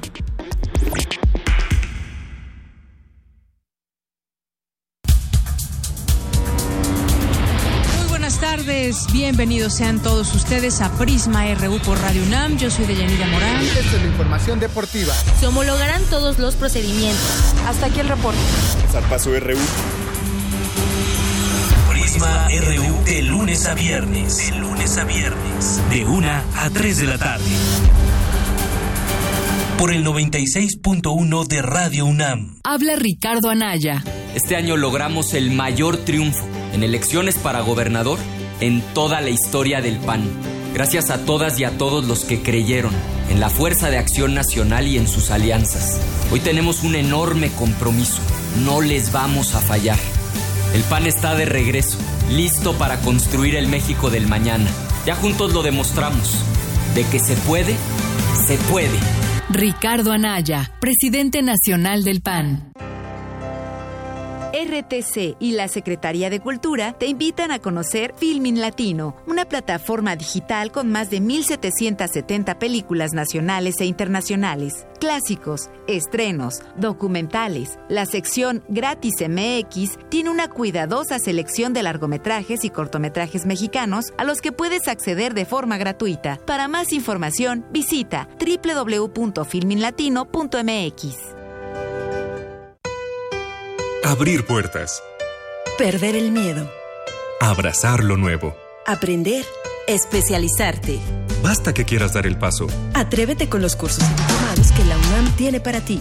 Ingresa a docencia.tic.unam.mx y lánzate a una nueva aventura que cambiará tu vida. Vive plenamente tu vida digital. Dirección General de Cómputo y de Tecnologías de Información y Comunicación, UNAM.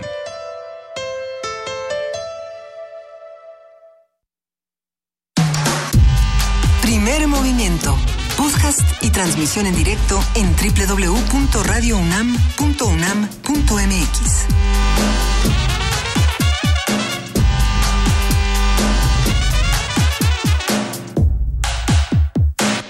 8 de mañana con 9 minutos. Gracias a todos los que nos han escrito. Manuel Defis, eh, Itzam Martínez, R. R. R. Guillermo. Guillermo, que lleva rato largo ya adelantándonos el Día de Muertos, ¿no? R. Guillermo dice, científicos holandeses recomendaron clausurar las viejas instalaciones de primer movimiento. Todo indicaba que estaba bajo embrujo. Pero es que ya hablamos con la Ouija en Guanajuato en el primer tuit que nos mandó. Se está poniendo bueno. Eduardo Lima nos mandó un GIF divertidísimo donde estábamos todos bailando el twist del esqueleto, en efecto. Y que Tecuani No, también nos mandó y uno que Tecuani fue el buenísimo. que mandó ese GIF donde estamos los tres. Es que hay varios. Uno era como de Pulp Fiction y otro estamos ahí, mira nada más. Gracias a todos los que es de Charlie Brown, precisamente. Gracias a todos los que disfrutan con nosotros Yo esta soy mañana. Linus. ¿Tú eres Linus? Sí, tengo ahí la ¿Quién mantita. soy yo? Ah, no lo sé. ¿Quién? Ay, a ver. ¿Quién? A ver, eh, porque Sí, la rubita. Lucy, Lucy No. es Juana Inés. Sí, Y, y luego la, la, la rubia. blondie. la- eh, sí. Bueno, ahí estamos todos, baile y baile. De hecho, también está todo el equipo de producción. Eh, ¿A qué se van a ir esta mañana? ¿Qué, qué, qué invitación han tomado el día de hoy? Tenemos muchas más todavía. Si van a ir a ver huesos, si van a ir a ver eh, exposiciones a Casa del Lago. Si se van a ir a algún lado, cuéntenlo, por favor, háblenos. Estamos en el 55 36 43 39. Y además tenemos algo que contarles desde la ONU hasta nuestro país. Vamos a nuestra nota. A ver, este 24 de octubre se celebra el Día Internacional de la Organización de las Naciones Unidas, que desde 1945 ha promovido la paz y el respeto a los derechos y libertades humanas. La información con nuestra compañera Cindy Pérez Ramírez. Este 24 de octubre se conmemora el Día de las Naciones Unidas. Esta fecha marca el aniversario de la entrada en vigor de la Carta del Organismo Internacional. Desde su fundación en 1945, la ONU tiene como objetivos fundamentales mantener la paz, respetar los derechos y libertades de todos los seres humanos, velar por el cumplimiento del derecho internacional, entre otros. En entrevista para Radio UNAM, Giancarlo Suma, director del Centro de Información de ONU México, señaló que se han evitado conflictos como la Segunda Guerra Mundial.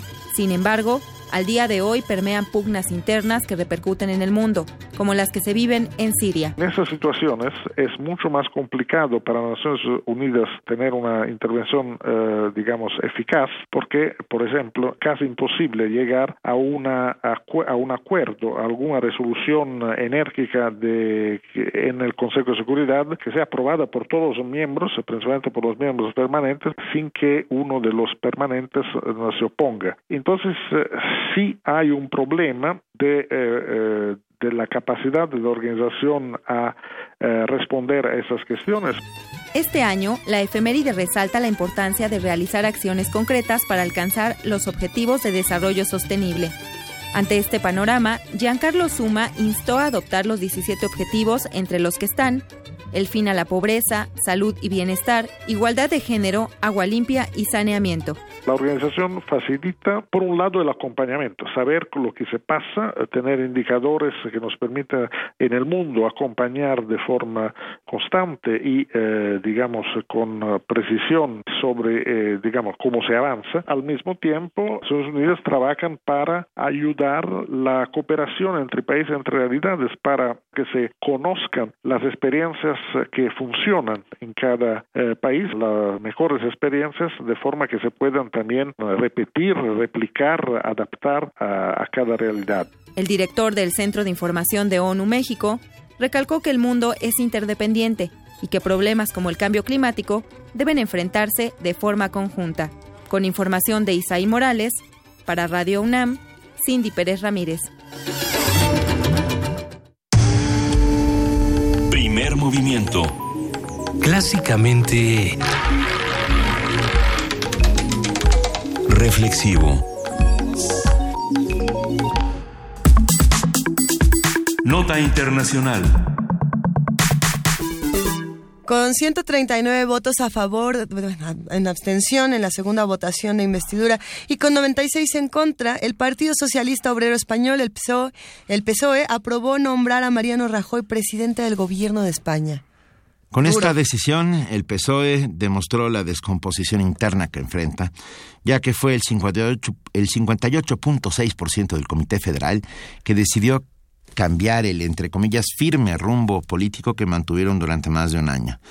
Pedro Sánchez, su candidato a la presidencia del gobierno y sus dirigentes más importantes. De acuerdo con la resolución aprobada ayer, los 84 diputados socialistas en el Congreso deberán abstenerse en la investidura de Rajoy para desbloquear la excepcional situación institucional que sufre este país.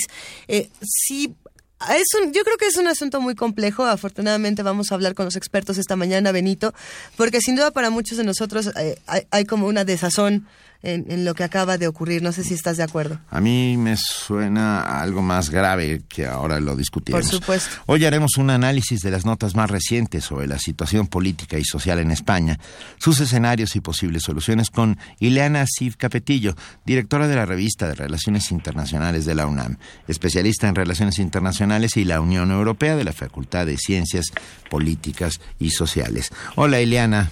¿Cómo están? Buenos días, Luisa. Buenos días, Benito. Muchas gracias por acompañarnos. Muchas gracias a ustedes. ¿hay, ¿Hay forma de entender lo que está pasando hoy en España? Sí, hay forma de entenderlo, aunque al igual que lo que le pasa a Luisa, a mí también me produce cierta desazón. En realidad el asunto no está totalmente definido.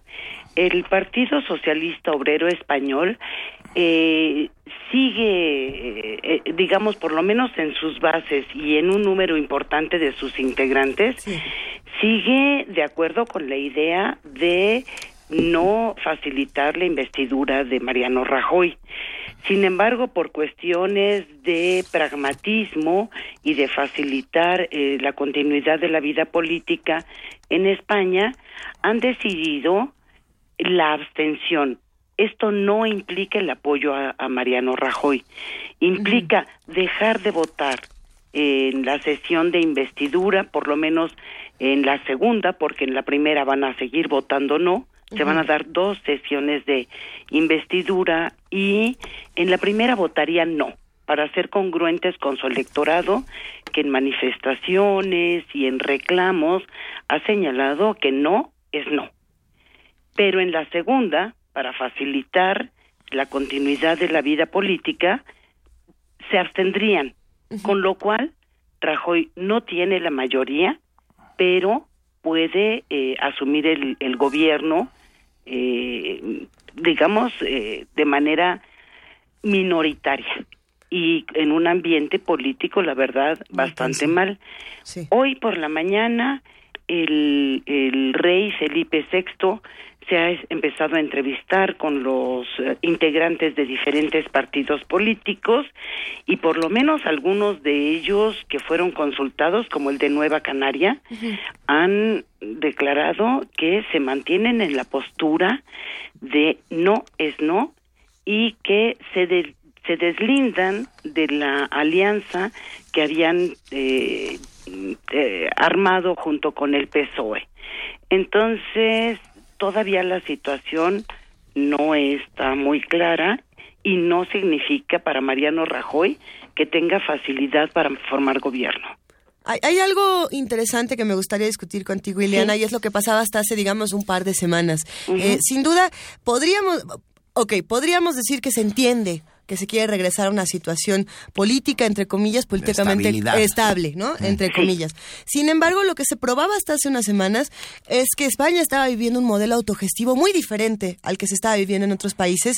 Y no me atrevería a decir exitoso, porque vaya, todos sabemos que era una situación compleja y tensa.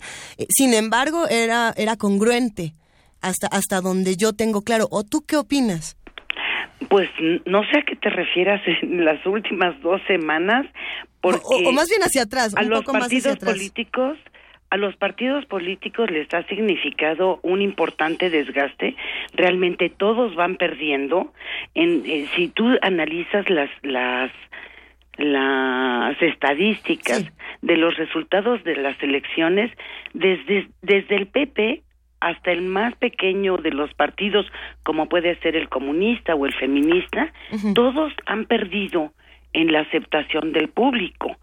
Eh, en cuanto a políticas de gobierno y la acción de Mariano Rajoy, por supuesto que en los últimos tiempos se ha dedicado a promocionar que se han logrado algunos resultados eh, positivos en la economía, pero en realidad son cuatro años de un sufrimiento intenso de la población española por la aplicación de un modelo que recargó precisamente en los ah, trabajadores, en los empleados, en, la gente de clase media para abajo. Ahí, estoy completamente de acuerdo, estoy completamente de acuerdo contigo. Creo que lo que me refería era a, una congruencia en el sentido de si no estamos de acuerdo, esto se va a tener que discutir y discutir y discutir hasta que estemos de acuerdo, no no irnos por la salida fácil de bueno, entonces mejor no votamos, que ahí hay una incongruencia enorme.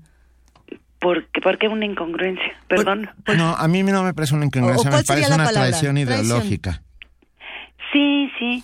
Lo que pasa es que, eh, bueno, el, el enfrentamiento, la confrontación entre el PP y el PSOE es histórica. Realmente, si nosotros vemos desde la legislatura de Rodríguez Zapatero, eh, la brecha, la separación entre el PP y el PSOE se ha ido profundizando. Y durante estos cuatro años eh, Mariano Rajoy se ha negado al diálogo, se ha negado a aceptar las críticas algunas políticas, abusó de su mayoría en el Congreso, impuso todas las medidas y entonces claro que ha, digamos, encendido a la clase política, pero también a la sociedad. Y por eso se niegan a aceptarlo todavía le van a dar, eh, yo creo que en los próximos discursos, incluso en la sesión de investidura, le van a dar como ciudadanos bastante duro, le van a, criticar muchas cosas. Pero tendrá, acabará siendo jefe de gobierno. Sí, yo creo que sí, pero también puede ser que no dure toda la legislatura.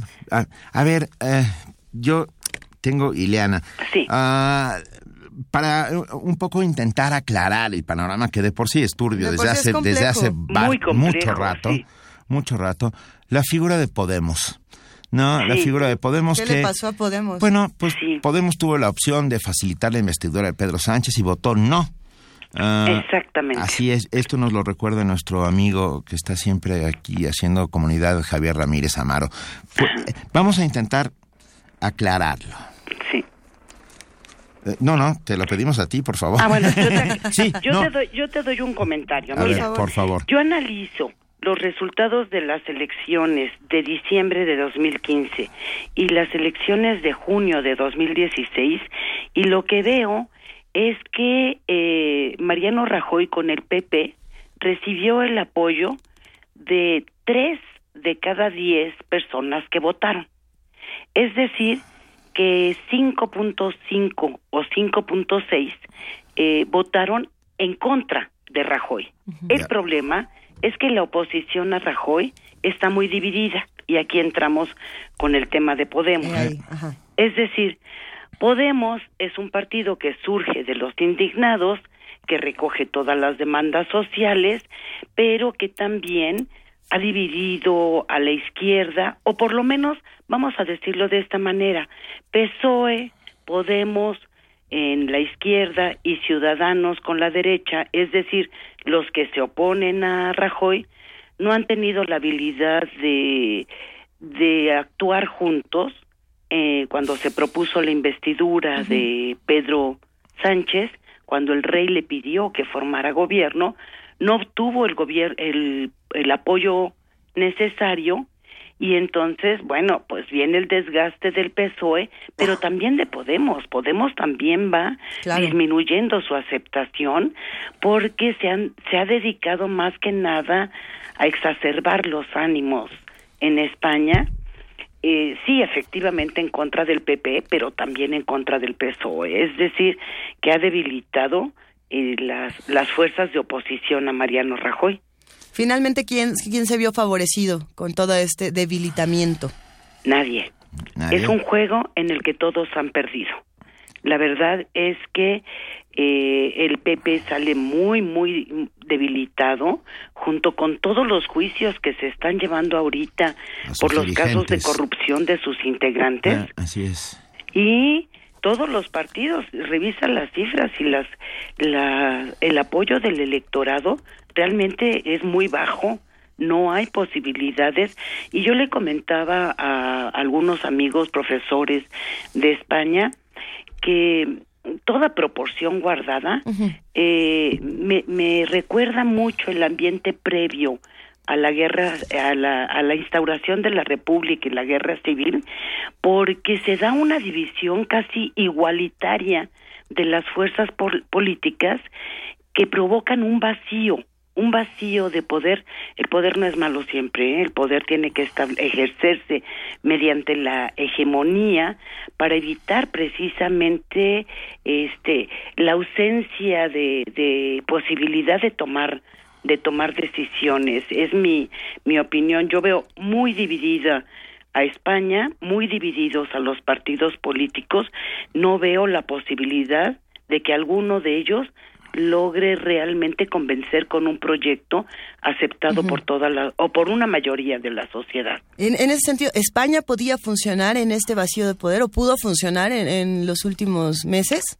No, no ha podido funcionar, no se han aprobado los presupuestos, España no ha presentado una posición firme ante las políticas de la Unión Europea que también le están exigiendo pues que ya diga por dónde va. El presidente en funciones no puede tomar las decisiones en temas tan importantes como pues precisamente los presupuestos, la educación, ahora se está discutiendo mucho la la vigencia de la de la política educativa que también ha estado en, en veremos, ¿no? Y en general en la en la toma de decisiones al interior entonces, ahora tendrá que empezarse, lo más importante es el presupuesto, pero tendrá que empezar a negociarse muy en serio para armar la política del, del próximo año, porque este año todo se ha prendido con alfileres. ¿Qué podemos esperar para los próximos tiempos, Ileana Cid Capetillo? Gracias, eh, Benito. Pues mira, yo creo que viene una etapa de contienda eh, Rajoy acostumbró en el Congreso hacer una, una oposición desquiciante cuando fue eh, oposición a una ausencia en, en, la legislatura cuando ya se encuentra en el poder eh, negativa a explicar las medidas que adopta. Y entonces todos los partidos eh, creo yo como decimos en México se la van a aplicar en la próxima legislatura y no le van a dar un minuto de descanso. Entonces, me temo que pudiera eh, producirse una etapa de desquiciamiento político, de, pues sí, de una vida política intensa, pero también sin, sin posibilidades de armarlas. Si nosotros vemos la lista de requerimientos que plantea el PSOE el día de ayer cuando decide eh, actuar por la abstención, pues no, no, no van con el PP, no van con Mariano Rajoy y yo no les veo una salida eh, fácil. Rajoy no va a tener mayoría, que le quede claro a Mariano que no va a tener mayoría y en su primera legislatura tuvo la mayoría que le permitió hacer absolutamente lo que decidió. Sin lugar a dudas, pero pero también eh, el golpe el golpe al PSOE, a sus bases. Muy fuerte. a sus bases particularmente, ¿no? Aquellos en, aquellos que todavía confiaban en, estos restos de, partido, porque creo que son los restos del Partido Socialista Obrero Español lo que estamos viendo actualmente, a que voten contra su electorado, es una traición que no creo que se le vayan a perdonar nunca. No, no se la van a perdonar y como decía Luisa, esto nos produce mucha desazón, pero yo creo que lo que viene para España y ojalá que sea para bien es una recomposición de los partidos se cerró la etapa del bipartidismo. PP y PSOE tienen que recomponerse, pero también los partidos que pueden funcionar como balanza en el equilibrio, tanto Podemos como Ciudadanos, ¿no? Para ver qué rumbo toman en España. Entonces viene una vida, una etapa de, de una vida política muy intensa, pero también de mucha confrontación. Sí, tendremos, tendremos que ver y que todo sea para bien.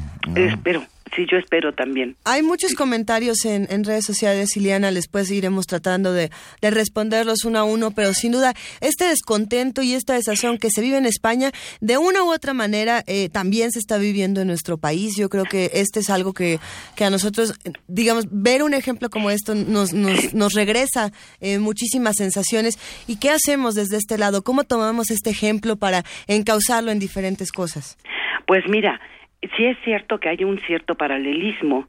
Si tú ves la vida política de España, hoy se ha desquiciado en una parte muy importante por los casos de corrupción que se han producido en el gobierno y el desgaste de la vida social, eh, la pérdida de, del estado de bienestar para la población y lo mismo está sucediendo en México. O sea, el desprestigio del gobierno también consiste en estos casos de corrupción con, con una impunidad realmente lacerante y la pérdida de los niveles de vida, del bienestar en los niveles de vida en la población en general.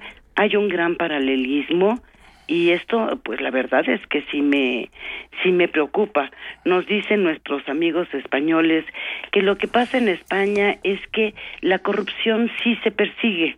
Bueno, yo diría que ha sido lenta, pero se persigue y está siendo más eficiente persiguiendo la corrupción de México. Hoy mismo también aparece una nota en, la que dan a conocer la liga de la clase política mexicana con eh, la delincuencia, por ejemplo, ¿no? Hay, hay eh, el cártel de los Zetas está ah, por medio de un hombre llamado el Mono Muñoz. Mono Muñoz. en el país hay un largo reportaje. Sí. No, la policía española. Sí, la, policía española vincula al capo Mono Muñoz con jueces y funcionarios mexicanos, entre otros. Habla, habla de Moreira, pero habla también de Homero Ramos, procurador de Coahuila, Adrián de la Garza, procurador de Nuevo León, o Torres, Charles. ex procurador de Coahuila.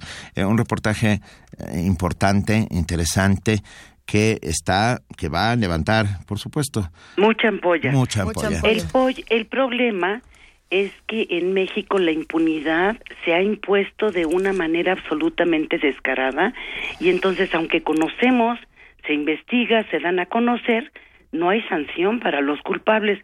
Esperemos que en España haya, porque todavía no la ha habido para el caso Gürtel, para Luis Bárcenas, para Rodrigo Rato, para todos los que están acusados de, de corrupción, pero creemos que van avanzando en ese sentido. El, la corrupción se tiene que terminar y además se debe eh, aplicar las sanciones que dejen satisfecha o por lo menos tranquila a la sociedad en su enojo. Dentro de toda esta conversación, eh, como, como bien te decía Ileana, hay muchos comentarios, eh, sin duda se articula otro tipo de descontento, pero hay una pregunta que nos la dicen tanto para México como para España, y como estamos hablando de paralelismos, podría funcionar para un buen cierre. Eh, nos pregunta Jorge Martínez, ¿para qué necesita España un presidente? Bélgica demostró que pudieron funcionar durante un buen tiempo sin él. Es la misma pregunta que nos hace otro radio escucha desde nuestro país, ¿para qué lo necesitaríamos nosotros? ¿Tú qué piensas? Bueno, eh, el, caso de España es, es muy interesante. Es un presidente de gobierno, es decir, en el Congreso, eh, la mayoría del, del, del Congreso impone al presidente de gobierno. Este es al mismo tiempo el, pues el presidente del Congreso y lidera todas las políticas del país. Mm, el, el, en realidad, no sé, no sé si hay una cierta ironía en la pregunta. Eh, creo que efectivamente en ocasiones los, los dirigentes de los países eh, pueden salir sobrando, pero es, es una formalidad y es también una formalidad jurídica. El presidente de gobierno en España es quien participa en el Consejo de la Unión Europea. No puede ser sustituido por nadie. Ahora está siendo sustituido por un presidente en funciones. Participa en las votaciones, participa en las discusiones, eh, dirige la vida de España tanto al interior como en el conjunto de la Unión Europea. Rajoy no ha podido hacer mucha política exterior en estos meses, eh, sobre todo en el ámbito fuera de Europa, pero en el, en el ámbito europeo no puede dejar de participar, sobre todo ahora que se produjo el Brexit y que Europa tiene muchos temas también muy candentes, ¿no? Para ser discutidos y España no puede quedar fuera. España es un miembro muy activo de la política exterior y de seguridad común de la Unión Europea y pues es su representante, su jefe de gobierno, el que participa en las sesiones en donde se toman las decisiones. Así es que sí hace falta. no, bueno, estaremos, estaremos, estaremos muy pendientes de lo que pasará en los próximos días, semanas en España. Millones de gracias, Ileana Circa. Al contrario, Benito, Luisa, buenos días, gracias. muchísimas gracias, directora de la revista Relaciones Internacionales de la UNAM. Muchas gracias, Ileana. Ahora con esto nos vamos a música, Benito. Ay, mira, Jorge Cafrune no lo oigo, no lo oigo hace dos mil años. Las coplas del payador perseguido ah. de Jorge Cafrune.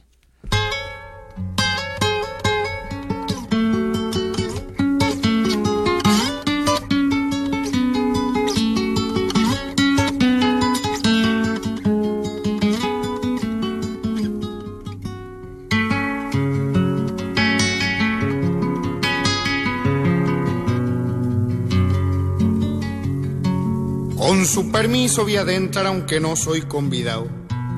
Pero en mi pago un asado no es de naides y es de todo. Yo voy a cantar a mi modo después que haya churrasqueado. Yo sé que muchos dirán que peco de atrevimiento si largo mi pensamiento para el rumbo que ya elegí. Pero siempre he sido así, galopeador contra el viento. La sangre tiene razones que hacen engordar las venas. Pena sobre pena y penas en que uno pega el grito. La arena es un puñadito, pero hay montañas de arena. No sé si mi canto es lindo o si saldrá medio triste. Nunca fui zorzal ni existe plumaje más ordinario. Yo soy pájaro corsario que no conoce el alpiste. Vuelo porque no me arrastro, que el arrastrarse es la ruina. Anido en árbol de espina, lo mismo que en cordillera, sin escuchar las onceras del que vuela lo gallina. No me arrimo así nomás a los jardines floridos. Sin querer vivo al vertido pa' no pisar el palito. Hay pájaros que solitos se entrampan por presumido. Aunque mucho he traqueteado, no me engrilla la prudencia. Es una falsa experiencia vivir temblándole a todo cada cual tiene su modo, la rebelión es mi ciencia. Yo soy de los del montón, no soy flor de invernadero. Igual que el trébol campero, crezco sin hacer barullo. Me aprieto contra los yuyos y así lo aguanto el pampero. Acostumbrado a las sierras, yo nunca me sé marear. Y si me siento a lavar, me voy yendo despacito pero aquel que es compadrito paga para hacerse nombrar. Si me dicen señor, agradezco el homenaje, mas soy gaucho entre el gauchaje y soy nadie entre los sabios, y son para mí los agravios que le hagan al paisanaje. La vanidad es yuyo malo que envenena toda huerta. Es preciso estar alerta manejando el asadón, pero no falta el varón que la riega hasta en su puerta.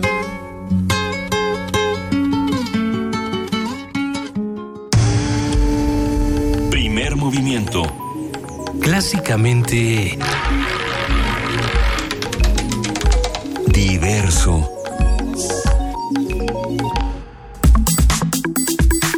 Nota Nacional.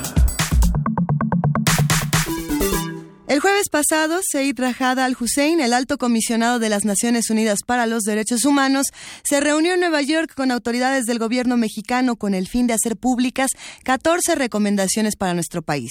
Entre otras cosas, aconseja la adopción de una ley nacional sobre el uso de la fuerza por parte de los funcionarios, normativa cuya implementación debe corresponder a los estándares internacionales.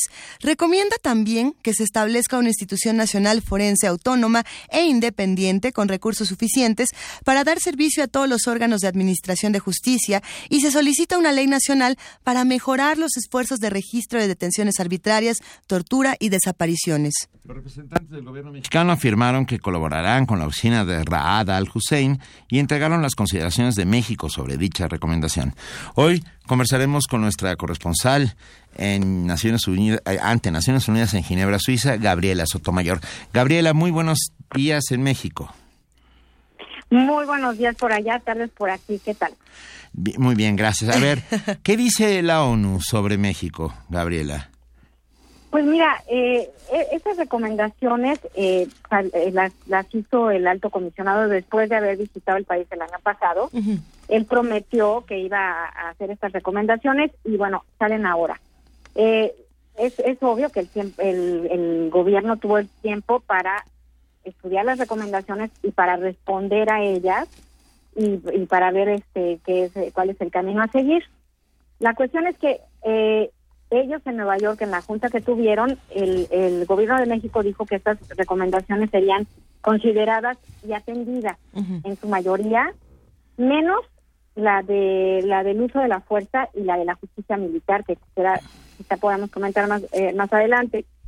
Pero aquí lo que aquí lo que llama la atención es que eh, cómo cómo o sea después de cómo está la situación en México uno no esperaría que dijera que las las recomendaciones serían consideradas y atendidas sino que serían cumplidas. Sí. Porque ya ha habido varios eh, varios eh, comités de, de Naciones Unidas que han dado recomendaciones a México. Se hizo el examen periódico universal que ha dado recomendaciones a México. Y todo se queda en una retórica y en un decir que lo vamos a hacer, pero las cosas no se hacen. Entonces, por ejemplo, eh, eh, la recomendación en la que piden establecer un consejo asesor de renombrados expertos en el campo de los derechos humanos y el combate a la impunidad para asesorar al Estado mexicano sobre estrategias y reformas que impulsen la capacidad de investigación y sanción y para revertir la tasa de impunidad imperante en el país. Esta es una recomendación textual, la leyendo. Y el gobierno dijo que esta recomendación podría atenderse mediante el establecimiento de un organismo nacional de derechos humanos que cuente con un grupo de, eh, personalidades. Pero aquí lo que se esperaría es que dijeran el gobierno, ok, estamos proponiendo a estos expertos, estamos proponiendo la, el, el establecimiento de este consejo asesor a partir de esta fecha, eh, o sea, con una serie de datos concretos, pues para saber que el gobierno de México está verdaderamente comprometido a cambiar. Pero el, decir que esto se va a atender y que se va a hacer, pues sí decepcionó desde el punto de vista de, Naciones Unidas porque se esperaría que el gobierno fuera mucho más eh, concreto en sus respuestas. Después, eh, por ejemplo, Perdón, perdón. No, no, escuchamos. Eh, que la sensación en los pasillos eh, o, ahí dentro de la ONU es que México no respondió como debería haberlo hecho. Pues no, porque, eh, o sea, se, se, valora muchísimo, eso sí, digo, hablando con gente de la, oficina del alto comisionado, o sea, hablando sobre este asunto, se valora muchísimo el diálogo, eso sí, se, valora el diálogo, se valora la apertura, se valora que, que, México quiera cooperar, eso sí, pero, pero sí se esperaría que las respuestas hubieran sido mucho más concretas pues para la magnitud del problema en el que está en el que está México con respecto a los derechos humanos. Eh, no, sé, digo, por ejemplo, con lo de la justicia militar y la, la, reforma al Código de Justicia Militar, fueron categóricos y dijeron que no es factible considerar mayores modificaciones después de las reformas que ya que ya han hecho, ¿no? Y luego con el uso de la fuerza, con adoptar una ley nacional sobre el uso de la fuerza por parte de servidores públicos, en concordancia con los estándares internacionales que comentaban hace unos momentos, dijeron que analizarán esta recomendación eh, conscientes de sostener un debate al respecto. Entonces, es, es, es bastante vago lo que contesta el gobierno y es muy concreto lo que pide el alto comisionado. O sea, no le está pidiendo recomendaciones así totalmente vagas, sino que las recomendaciones son 14 puntuales y no, no hay una, una respuesta acorde. Después también algo que sí me gustaría decir es que el, el gobierno de México, eh, cuando habla en foros eh, multilaterales, así como la ONU y todo, tiene unas palabras de que vamos a cooperar, lo estamos haciendo, estamos eh, en camino a ello, y las leyes y, la, y el papel y todo es maravilloso, pero hay como un doble estándar, porque también desde aquí hemos podido percibir que solamente en este último año, esto sí me gustaría comentarlo, por ejemplo, eh, el gobierno se enfrentó a Juan Méndez, el relator de la ONU, con la tortura. Así es. Y al que trataron de descalificar, al que no le autorizaron su visita de seguimiento, después de haber afirmado que la tortura era una práctica generalizada en México. Entonces, a él no lo dejaron regresar. Luego, el Comité de la ONU sobre Desaparición Forzada también dijo que, que, que la desaparición era generalizada en México dieron unas recomendaciones, sobre todo por la capacidad de, de, comunicar casos individuales al comité, casos individuales de desaparición. Esta recomendación no fue aceptada. Luego también eh, vamos a recordar que el gobierno tuvo desencuentros con el, el relator de detenciones arbitrarias, con el de eh, ejecuciones extrajudiciales, eh, con la Comisión Interamericana de Derechos Humanos, con el grupo de expertos que está analizando lo del caso de Ayotzinapa. Eh, le, negaron la visita a Michael Forst, el relator de la ONU sobre defensores de derechos humanos. Tampoco dejaron entrar al, de, al, relator para los desplazados internos. Eh, le hicieron una demanda a Álvarez Casa, el, el, secretario ejecutivo de la Comisión Interamericana de Derechos Humanos. Se pelean con Amnistía Internacional, se pelean con Human Rights Watch o sea, tienen una actitud un poco como de hooligan en, ah. ciertos aspectos y en otros y en otros dicen que están dispuestos a, a, cooperar. Yo siento que aquí sí, bueno, perdón. No, no, y a la hora de las votaciones que tienen que ver con otros países, México siempre es eh, una, una Dalí de la libertad de expresión, de, en contra de la tortura, en contra, o sea, siempre. O sea, siempre. Eh, esta, perdón, pero voy a tener que citar a mi abuelita con respecto a, la paja en el ojo ajeno, ¿no? Exacto. E, es, es increíble. es increíble que se ve esto en, en, otros países. Y, te voy a decir una cosa, que en México, en, en, estos foros internacionales, por ejemplo, aquí en el Consejo de Derechos Humanos del que es miembro México, eh, siempre ha tenido una participación súper... Eh, activa o ha, impulsado resoluciones importantes para el Consejo, pero esto antes. Estamos hablando de durante el gobierno de Calderón, en, el que participaban con muchísima, muy, activos, eh, diplomáticos de la talla de, de, Alfonso de Alba, que fue uno de los creadores del, del, Consejo de Derechos Humanos. Se tenía una, una, una actitud así y, creo que sí más comprometida, pero a partir de que empieza el gobierno del presidente Enrique Peña Nieto, ha habido un cierre. Ha habido un cierre a la crítica, al escrutinio, y entonces es más fácil criticar al que lo, al que, al que critica, descalificar y este, en, en lugar de, de tratar de cooperar. Entonces yo pienso que estas recomendaciones del alto comisionado no, no es que lleguen tarde ni, sino que yo creo que dieron oportunidad al gobierno de México de contestar y pues ahora será la sociedad civil en México los encargados de, presionar pues para que estas recomendaciones se cumplan es lo que es lo que tocaría, pues es lo que seguiría y es lo que merece creo, el, pueblo de México. Me parece muy atinado lo que nos estás comentando esta mañana, Gabriela Sotomayor, y sin embargo, una, vez más tendremos que esperar a ver si es que se cumple. Tendremos, tendremos que estar muy atentos a, todo, a todas estas peticiones y a cómo vamos nosotros también siguiéndolas. Tenemos que poner atención a nuestro propio seguimiento. Sí, sí, y, eso, eso creo que los, digo, en foros como el que estamos ahora, o sea que no, no hay que olvidar, no hay que olvidarnos de ir siguiendo esto y, y, de aquí sobre todo en, Ginebra, cada vez que haya un encuentro con uno de estos relatores o con eso, hay que hablarlo, hay que Por supuesto. Y exhibirlo, y exhibirlo. Oh, eh, Gabriela Sotomayor, nuestra corresponsal ante Naciones Unidas en Ginebra, ¿nos mandarías las 14 puntuales recomendaciones por, por, por mail para, para por lo menos nosotros eh, mandárselas a todo el mundo? Ah, claro que sí. Yo, te, yo te voy a mandar las 14 recomendaciones que hizo el alto comisionado y las respuestas a las, a las 14 recomendaciones que dio el gobierno para que esté claro y transparente lo que ellos contestan. Venga, no sabes cuánto te lo agradecemos y seguimos en contacto. Es, es un inmenso privilegio que estés con nosotros desde Ginebra, Suiza. Gabriela Sotomayor, periodista, nuestra corresponsal en Ante Naciones Unidas en Ginebra. Gracias, Gabriela. Gracias a ustedes. un abrazo. Primer movimiento. Clásicamente... Incluyente. Tenemos ya en la línea y lo agradecemos enormemente a Jan de la Rosa, de la Dirección General de Publicaciones y Fomento Editorial, que nos va a hablar sobre los ganadores del cuarto concurso de retrato Autores UNAM. Hola. Buenos días, Luisa Benito, ¿cómo están? Muy bien, ¿tú? Pues muy bien, aquí vengo a invitarlos acerca de eh, a la exposición de la el, de la convocatoria correspondiente a la cuarta, como mencionabas, y les platico un poco acerca de la convocatoria, no sé si la, si la conocen. Por favor, sí, por supuesto. La conocemos y hasta vimos ya algunos retratos, pero los que no la conocen este, están a punto de adentrarse en un mundo de lo más lúdico y divertido. Es, es muy interesante, les platico que tiene, tiene que ver con pues autores que forman el patrimonio natural de la UNAM y que obviamente han tocado todas las áreas del conocimiento y dejado una profunda huella en la vida de la comunidad universitaria.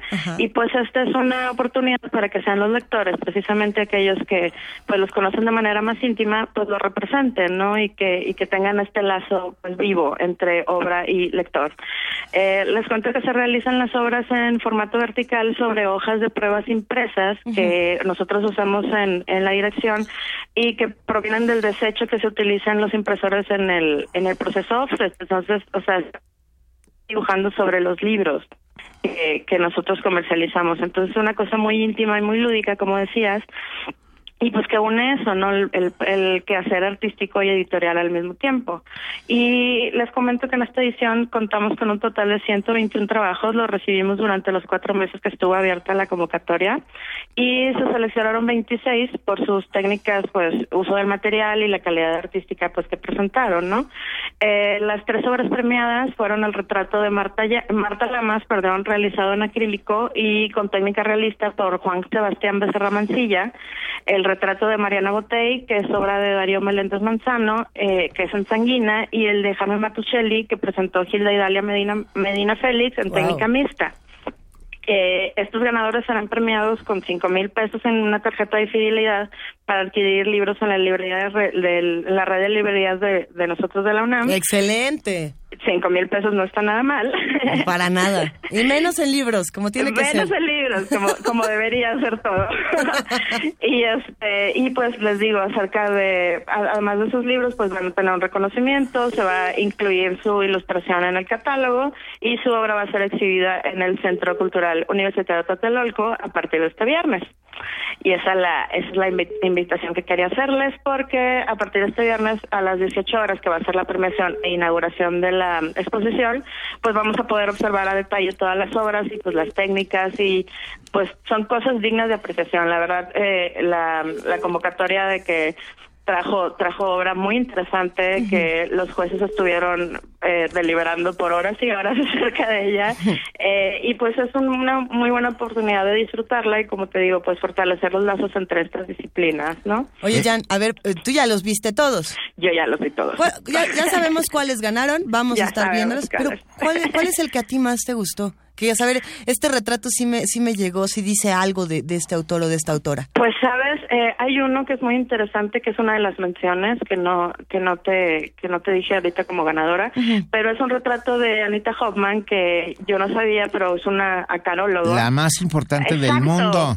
Es, es increíble y, y está rodeada de sus de sus especímenes. Entonces esta, esta, señora de que nos está viendo a través de todos estos animalitos. Qué bonito. Anita, hay, hay un libro espectacular editado por la UNAM sobre de ella, eh, un escrito de Anita Hoffman que cuenta ah, su vida y su trabajo con los ácaros. Es es una bueno, fue porque murió una reconocidísima eh, investigadora a nivel internacional. Sí, una científica, una científica de una relevancia que creo que deberíamos todos conocer y tener súper presente. Entonces, o sea, cosas como esa, ¿no? Cosas que son súper inesperadas de de lectores que están eh, pues muy muy enterados de su obra y más que nada inspirados por ella. Entonces, o sea, es muy importante para nosotros y pues en, en representación de la Dirección General de Publicaciones y del y de la difusión de cultural, pues queremos invitarlos a la exposición porque va a ser algo muy interesante y vamos a poder hacer esta liga entre autores y lectores, pues poniéndolos ambos en el mismo pedestal, ¿no? Porque claro que sí. es, es una super oportunidad y pues eso, o sea, nuestras nuestras convocatorias específicamente autores se abre en verano y se cierra más o menos septiembre-octubre, dependiendo pues cómo estén los días feriados de aquello, ¿no? Pero a ver, Entonces, ya nos dijiste el, día y la hora, pero no nos dijiste en dónde. Les dije, en el Centro Cultural Universitario de Tlatelolco. Ah, bueno, qué, bueno que nos lo vuelves a decir, porque de que queremos estar ahí con ustedes, queremos estar, eh, estamos esperando ver a, todos los autores tan queridos que tenemos de la UNAM y este y bueno, va a ser divertidísimo sin duda ver cómo, cómo los ven sus lectores, eso es maravilloso. Sí, pues sí, se pueden dar la vuelta, va a estar hasta el 27 de noviembre, a partir de, les digo, este jueves a las 6, eh, que diga el viernes a las 6, entonces, pues para que para que nos visiten por allá y pues eso, que conozcan que conozcan toda esta obra que es que es súper valiosa y, y que le da una nueva dimensión, ¿no? A, la relación autor-lector. Ahora vamos, eh, tendrán que hacer una, una antología con todos, ya nos contarán después qué sigue para todos, todos estos jóvenes que se han eh, dado a la tarea de hacer estos retratos. Muchísimas gracias por todo, Jan de la Rosa, coordinadora de comunicación y mercadotecnia de precisamente la Dirección General de Publicaciones y Fomento Editorial de la UNAM. Un gran abrazo para ti y para todos nuestros amigos de publicaciones que siempre hacen una labor tan, no solamente lúdica y divertida, sino encomiable. Ya saben. un abrazote. Mucho gusto saludarlos, estamos hablando. Gracias. Bye. Y bueno, muchas cosas pasaron el día espera, de ayer. Espera, espera, espera. Espera un segundo. Primer movimiento clásicamente diverso. Pero como me pusieron el ID, ahora no pasó ninguna. ¿Cómo ven? No, no es cierto. Pasaron muchas cosas muy interesantes este fin de semana. Ya lo habíamos platicado, Benito, y en redes sociales nos han contado su experiencia de cómo se la pasaron en la feria del libro del Zócalo. Eh, de hecho, mandaron fotografías de, la fila para las firmas de libros que se puso eh, buenísimo. Muchos lectores, juntemos lectores y juntémonos todos como lectores a hablar de los libros que más nos gustan, de la música que se inspira a estos libros, de cómo podemos retratarlos, musicalizarlos hacerles cortometrajes. Afortunadamente la literatura, creo yo, es una de estas disciplinas que se junta con todas las demás. Por supuesto, sí fue muy emocionante el día de ayer ver el cierre de la Feria Internacional del Libro del Zócalo. Hombre. Ver eh, el foro Bertolt Brecht, que, que manejaba eh, la Brigada para Leer en Libertad y el resto de los foros, eh, que de verdad fue... fue Ahí estaba nuestro amigo Ezra Alcázar también. Ezra Alcázar, movidísimo es impresionante. Yo, a ver, vi montones de chavos con bolsas con libros. O sea, esto quiere decir que se está leyendo, se está leyendo y cada vez se está leyendo más y, esto debe ser un enorme aliciente para seguir en este camino. Hay una responsabilidad, creo yo, no solamente de, nosotros como lectores adquirir los libros y leerlos y disfrutarlos, pero también de los autores de sentarse, escuchar lo que los lectores han sentido y cómo, cómo su obra los ha cambiado de una u otra manera. Y a mí eso es lo que más me gusta de las ferias, eh, llegar con mi escritor favorito y poder eh, decirle... Y ver que es de carne y hueso y que es como nosotros y que eh, no... y que no hay ninguna musa rondando por sobre su cabeza. Ese maravilloso placer de decirle, tú que has escrito este libro me cambiaste la vida, por lo que sea, para bien o para mal. Gracias por esto, por este cambio en mi vida y también tú que lo leíste, gracias por leerle, por leerme y por cambiar mi vida. Es un intercambio, es simbiosis. ¿Cómo, ¿Cómo es la frase del hombre araña? Con gran poder viene gran responsabilidad, Benito Taibo. Ah, así es. Con gran poder viene gran responsabilidad. Tenemos una postal del eh, eh, va a ser uno de nuestros filósofos de cabecera, ¿Quién? El hombre araña. ¿El hombre araña? Ah, yo pensé que las calacas ya van. Tenemos nuestra, nuestra amiga Jenisei Oviedo nos envía una postal, una postal sonora de la FIL del Zócalo. Y de ahí nos vamos ya directo a nuestro corte informativo, ¿cierto? Así es, así que vamos a disfrutar en este momento a las Calacas Jazz Calacas Jazz Band en la Feria Internacional del Libro del Zócalo. Gracias, Jenisei Oviedo. Un abrazo. Los escucho primero en primer movimiento.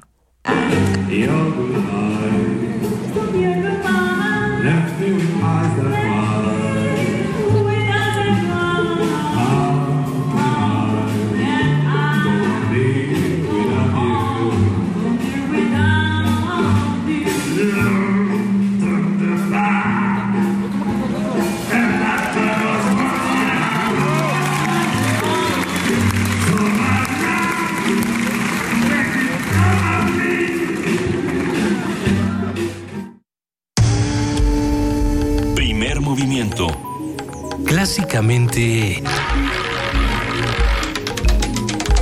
Reflexivo.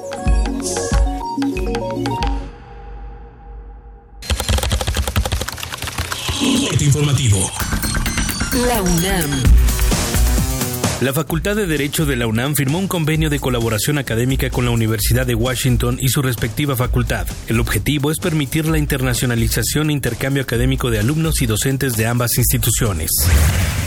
Amalia Amaya Navarro, doctora en Filosofía del Derecho de la UNAM, obtuvo una beca de movilidad Newton Mobility Grant que otorga la Royal Society de Londres. Durante su estancia en Reino Unido colaborará en el análisis del razonamiento jurídico para humanizarlo y flexibilizarlo en la práctica.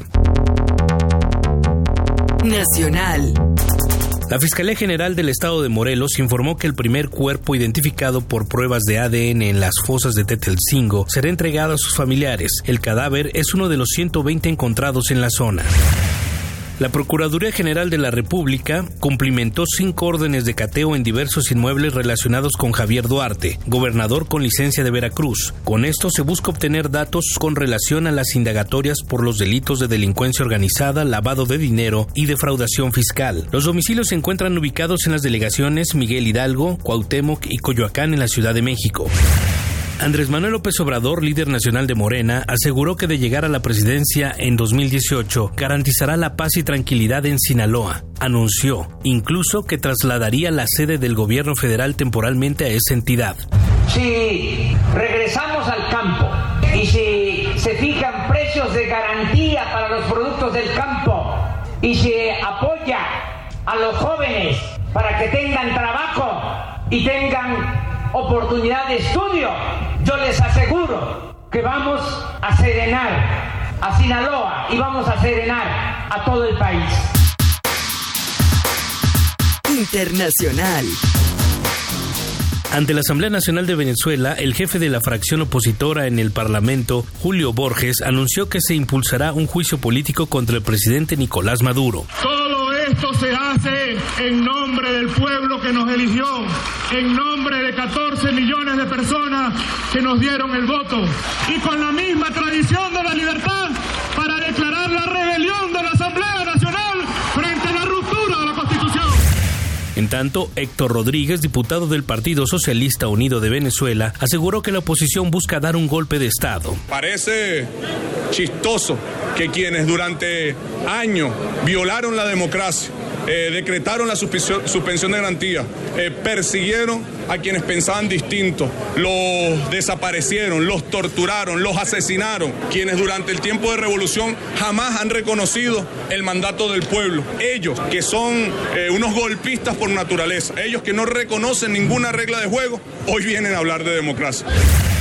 Luego de que el Partido Socialista Obrero Español anunciara su abstención en la segunda votación de la investidura de Mariano Rajoy, el secretario político de Podemos, Íñigo Errejón, aseguró que este es un golpe a la esperanza de un cambio de gobierno de la mayoría de los españoles. Hay mucha gente que ahora pueda sentirse desilusionada, decepcionada o triste, porque diga, después de tanto tiempo de movilizaciones, de peleas, de estar hartos del gobierno del PP, que le daba premios a los de arriba, a los ricos, y al mismo tiempo recortaba a la gente normal y saqueaba las instituciones, ¿va a volver Rajoy?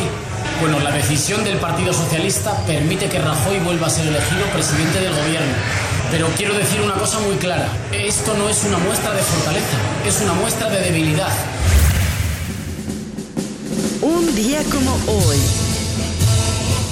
En 1917 el partido bolchevique dirigido por Vladimir Lenin derrocó al gobierno provisional en Petrogrado para poner fin a la participación de Rusia en la Primera Guerra Mundial. Los líderes bolcheviques firmaron el Tratado de Brest-Litovsk con Alemania en marzo de 1918.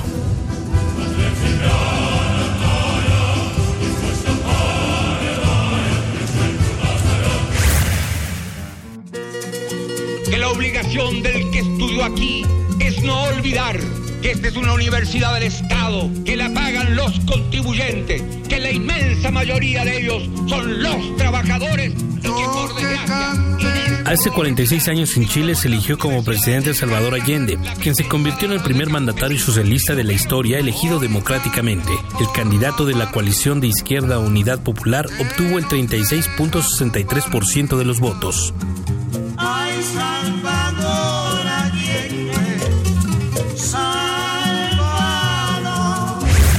Hasta aquí la información, lo esperamos en el corte del mediodía. Radio UNAM. Clásicamente informativa. Max Aub fue un destacado escritor que adoptó a México como su patria. Aquí escribió novelas y poesía, hizo teatro y cine. Fue director de Radio UNAM de 1960 a 1967. Y con motivo de la cátedra Max Aub en Arte y Tecnología que realiza la Universidad Nacional Autónoma de México a través de la Coordinación de Difusión Cultural, en colaboración con la Universidad Politécnica de Valencia, te invitamos a escuchar una selección de radiodramas de la serie Teatro de Nuestro Tiempo, que el maestro Max Aub produjo y donde también se adaptaron varias de las obras que él escribió. Te invitamos a conocerlas. De lunes a sábado, todo el mes de octubre a las 4 de la tarde. Por el 96.1 de FM. Radio UNAM. Abrir puertas. Perder el miedo. Abrazar lo nuevo. Aprender. Especializarte. Basta que quieras dar el paso. Atrévete con los cursos y diplomados que la UNAM tiene para ti. Ingresa a docencia.tic.unam.mx y lánzate a una nueva aventura que cambiará tu vida. Vive plenamente tu vida digital. Dirección General de Cómputo y de Tecnologías de Información y Comunicación, UNAM. ¡Ya llegué! ¡Voy de delantero! No, ya empezó el partido. Oigan, sí llegué. Espérenme. Ay, ya se fueron. Eh, eh, ¡Espérenme! Ah, ya no salí en la foto. Bueno, me tomo mi selfie solo. No te quedes fuera. Si cumpliste 18 es momento de sacar tu INE y participar en las decisiones del país. Ya tengo mi INE. No me volveré a quedar fuera. Instituto Nacional Electoral. INE. Festival Internacional Cervantino. Este año se lleva a cabo la mayor conmemoración en el mundo, a 400 años del fallecimiento de Miguel de Cervantes Saavedra, a través del proyecto Cervantes 400. De la locura al idealismo. España y Jalisco, invitados de honor. Del 2 al 23 de octubre, disfruta lo mejor del arte y la cultura en Guanajuato y sigue nuestras transmisiones. Visita www.gov.mx Diagonal Cultura. Secretaría de Cultura, Gobierno de la República. Hola, soy Marta Lamas y estaré en Conecta Campus del Pensamiento. Nacemos en una sociedad con usos y costumbres, tú esperas ciertas cosas de los hombres y esperas ciertas cosas de las mujeres y a las mujeres se las trata de una manera, desde que son niñas, distintas que a los hombres. Pero esto no es algo de esencia innato, sino que hemos sido educadas para atender y los hombres para dejarse atender. Y hay un cambio generacional muy interesante. O sea, yo sí veo en los estudiantes jóvenes una ruptura de ciertos roles, ¿no? No de cuestiones identitarias, pero sí de estas rigideces de que esto le toca a los hombres y esto le toca a las mujeres. Doctora Marta Lamas. Será parte de Conecta 2016 Campus del Pensamiento. Seis grandes maestros unidos por un tema. Fronteras. Desbordar los límites. Diferentes puntos de vista sobre las fronteras que nos separan y limitan. Jueves 27 de octubre. Sala Miguel Covarrubias del Centro Cultural Universitario. A partir de las 18 horas. Sigue la transmisión en vivo por TV UNAM e Internet. Más información en www.conecta.unam.mx. Invita la Coordinación de Difusión Cultural de la UNAM. Ingredientes para hacer la pócima de la diversión. Ancas de rana intrépida. Ratones de laboratorio. Plumas de pollo creativo. Mm, medio litro de carcajadas. Y listo.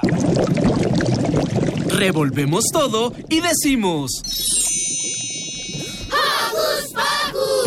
Hocus Pocus, la revista de los peques y no tan peques. Todos los sábados de las 10 a las 11 de la mañana por el 96.1 de FM. Diviértete aquí en Radio UNAM.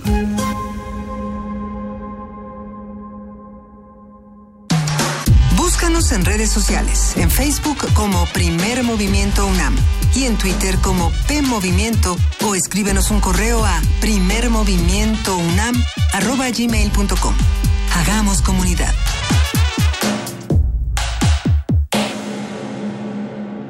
Son las 9 de la mañana con 9 minutos y vamos a hacer un breve minuto para hablar de quién dijo la frase de Spider-Man, porque Spider-Man no la dijo, el hombre araña no la dijo. La dijo el tío Ben. La dijo el tío Ben. Pero, parece ser que se la robó a Roosevelt. Es que eso... Según nuestro amigo ¿Quién, ¿Quién, nos dijo que Cuculcán nos dice que el tío Ben se está plagiando a Roosevelt, pero pero lo que pasa es que es que Spider-Man y el Ahora, tío Ben este, eran Piénsalo rápidamente, también. ¿qué prefieres, a Roosevelt o al tío Ben? ¿Cuál de las dos? Yo Eh, prefiero pausa, pausa dramática. Pausa dramática. Con esa pausa dramática vamos a hacer un cruce literario y nos vamos a la siguiente nota. Vamos a hablar esta mañana también de polinización aquí en primer movimiento. A ver, problemas patógenos y la pérdida de recursos florales, eh, es decir, con esto también podemos perder a, la- a las arañas, ¿eh? tengan cuidado, han provocado una crisis en el proceso de polinización. Nuestra compañera Virginia Sánchez va a, pro- va a profundizar en el tema. A ver.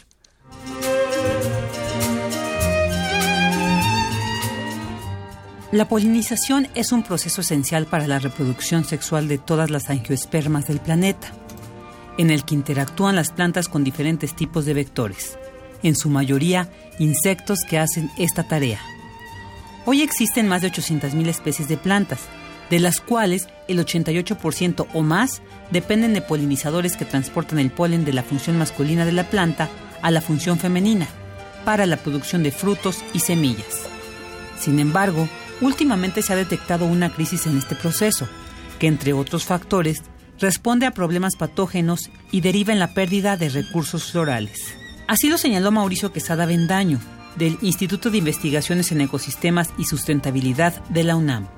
Actualmente se ha planteado que la polinización presenta un problema de crisis de decline de polinizadores y sobre todo se ha catalogado en los países templados en el norte, en países desarrollados, sobre todo Europa, Estados Unidos y Canadá, donde se habla de un posible decline de polinizadores. En el caso particular de las abejas sociales se habla de un colapso de colonias y son varios los factores que podrían estar interviniendo para que esto se dé. En Estados Unidos y Europa se han reportado varios problemas asociados a enfermedades, patógenos y también se plantea la pérdida de recursos florales. Esto sería un problema muy serio porque eh, muchas de estas abejas sociales sí requieren de polen y néctar. La modificación del uso de suelo y el cambio climático son algunas de las causas de este declive.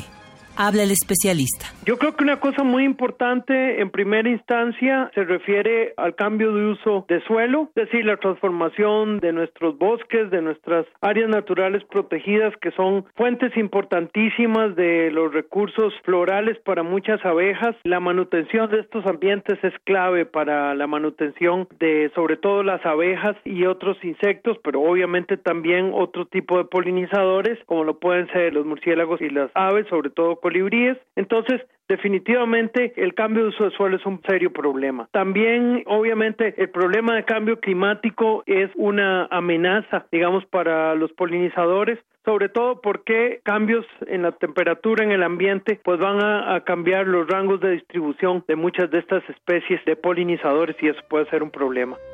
El también titular del Laboratorio Nacional de Análisis y Síntesis Ecológica para la Conservación de los Recursos Genéticos de la UNAM en Morelia advierte otro grave problema. Se trata del uso de plaguicidas y pesticidas en campos agrícolas, así como algunas especies de escarabajos y ácaros que atacan a las abejas. Es por ello que el especialista alertó que es necesario replantear el manejo de los recursos naturales y mejorar las condiciones del agroecosistema para que permita la persistencia de abejas nativas, fundamentales para la polinización de los ambientes naturales y agrícolas.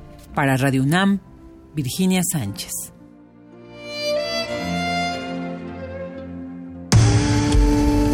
Primer movimiento.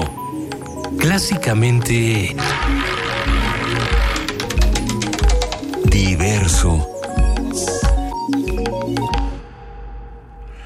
Son las 9 de la mañana con 14 minutos y ya tenemos en la línea a nuestro querido Rolando Cordera, director del Programa Universitario de Estudios del Desarrollo. Rolando, muy buenos días. ¿Qué tal, Benito? Buenos y fríos días. Y así es. Buenos Vengan ustedes. Y más que se van a poner. Pues sí, yo creo que no hay remedio. Oye, a ver, a ver, vamos a charlar. ¿Eh? De, no, que, que, el desarrollo, uh, el paquete económico para 2017, o sea, lo que, la, lo que viene y los recortes que vienen afectan sin lugar a dudas a, al desarrollo y a los desarrollos. Así es, Benito, lo habíamos comentado al principio de la temporada, es decir, cuando cuando el, el, el, el llamado proyecto de presupuesto de egresos de la Federación fue presentado ante el la Cámara de Diputados por el, secretario de Hacienda un día después de que tomara posesión como en ese cargo el, el señor Mil lo comentamos eh, en varios momentos. Y, y, y, y, hay que hay que reiterarlo porque según las noticias periodísticas pues eh, el presupuesto que el proyecto que presentó el gobierno a través del secretario de Hacienda pues se va a mantener casi intacto una vez que se apruebe allá por, eh, bueno, este el, mes de noviembre, ¿no? Eh, es un presupuesto que eh, recortado con respecto al, al presupuesto eh, que se aprobó para este año, que a su vez también fue recortado hace unos meses, y como tú dices, afecta el desarrollo y afecta los desarrollos. Un ejemplo, eh, el presupuesto eh, deja casi en cero lo que se debe, debería gastar para arrancar con este proyecto de, de, pues de, que el propio gobierno ha cacareado muchas veces de las zonas económicas eh, especiales a través de las cuales se piensa eh, de, de, desatar eh, procesos de de cambio eh, económico y social y consecuentemente crecimiento eh, de la actividad productiva y, y, desarrollo en las regiones pues más desfavorecidas, atrasadas y o pobres de, de nuestro país, sobre todo aquellas ubicadas en el sur eh, sureste. Bueno, al parecer no van a no van a tener con qué arrancar este proyecto. Eh, la infraestructura pues se arrastrará por, por, por el suelo eh, cuando es evidente que lo que se requiere es una gran inversión en infraestructura que contribuya a desatar procesos regionales en ese supongo que estabas pensando en esos desarrollos no Eh, sí, por supuesto. este digamos eh, no es lo mismo eh, que tener un camino que no tenerlo no no es lo mismo sembrar café eh, en, en una montaña digamos el café de altura eh, cuando no tienes manera de bajarlo al mercado el, el- café se te echa a perder entonces acabas por no sembrar café de ahí en adelante y así sucesivamente. Y si haces un mapa del país de- con- con- desde este mirador vas a encontrar un país vamos a llamarle así exageradamente inconcluso carreteras que no se terminan puentes que se quedan a la mitad presas que no que no se levantan eh, eh, escuelas que no se mejoran en cuanto a su infraestructura. Eh, habrá que ver eh, Benito yo creo que deberíamos hacer la, la investigación. ¿Qué, qué pasó con el censo que levantó la Secretaría de Educación Pública junto con el INEGI sobre el estado de la infraestructura educativa en México? Se acordarán ustedes, el resultado era desolador, era vergonzoso más bien, más que desolador es vergonzoso, una vergüenza para todos nosotros, los mexicanos que asistimos a esa degradación de lo que siempre decimos que es lo más importante, que es la educación básica y pública para, para los niños. Eh, pues no, yo creo que muchos de estos proyectos se van a quedar en medio o se van a quedar en el escritorio. Aparte de que, como lo dijeron, me parece, los médicos ayer en su, en su manifestación, el gasto para salud volverá a ser un gasto muy insuficiente, que no se va a compensar, como lo dicen algunos por ahí, eh, con el gasto privado. ¿no?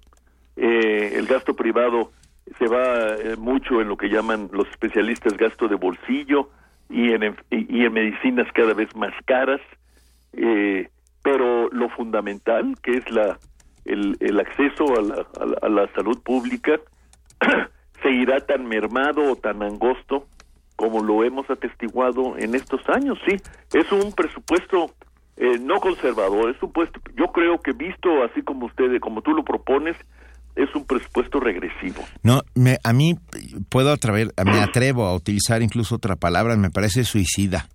Pues mira, sí podría podría llegar a ser eso. Tienes razón. Va a exacerbar el desencanto, pero no solo el descanto, el desencanto, el descontento, ¿no? el alejamiento de de muchas comunidades respecto del Estado que que siempre depende de una manera u otra, a veces eh, de un hilo muy delgado, pero siempre de- está asociado al gasto público o a las instituciones, organizaciones del gobierno que lo ejercen. Y, y en la medida en que el Estado se, se empeñe en contraerse, en retraerse, eh, so, so- socapa, fíjense nada más, eh, pa- so, so pretexto de quedar bien con las calificadoras de la deuda, pues en efecto eh, se está cavando su propia tumba el sistema político que, que hoy tenemos y el Estado que lo articula. Te- Tienes razón, Mm, no hay que caer en el, en el tremendismo, además no es necesario, ¿no? La situación es tremenda, ¿no? Ay, eh, tema, tema que tendremos, como siempre, que seguir analizando eh, y, y aportando. Sí, apenas, apenas empiece ya la discusión específica sobre el presupuesto y se apruebe, que tendremos que darle una repasada, Benito, en efecto, to- hagámoslo como compromiso. Claro que sí. Pero quería anotar un, tema más para, para, para primer movimiento, que del que tuve noticia hace unas semanas, eh, que, que estuve en Tijuana, en el Colegio de la Frontera y en la Autónoma de Baja California, pero eh, estos últimos días de la semana pasada estuve en Hermosillo, en la Universidad Autónoma de Sonora y, e invitado por eh, la corresponsalía del Seminario de Cultura Mexicana. Estuve, di di un cursillo de dos días, pero volvió a salir el tema ya ahora este, en desplegados de los periódicos locales de allá de, Hermosillo. Es el tema de la nueva migración. Esta fantástica saga de los haitianos que viajaron a Río de Janeiro a participar en la construcción de la Villa Olímpica y luego decidieron cruzar el continente. Eh, eh, leí un relato en el imparcial verdaderamente estrujante. Es, eh, cruzar el continente en gran medida a pie para llegar nada menos que a Sonoita o, a- o a Nogales, desde luego en Tijuana ya hay más de, hay más de seis mil haitianos alojados de esta manera para solicitarle a los Estados Unidos de América les dé asilo. Esto me parece, bueno, aparte de ser una historia extraordinaria, de es que seguro te gustan a ti, Benito, este, es, es una, bueno, es una expresión, este, ¿cómo llamarla? Este, extrema quizás, del mundo que, que nos ha tocado vivir, ¿no?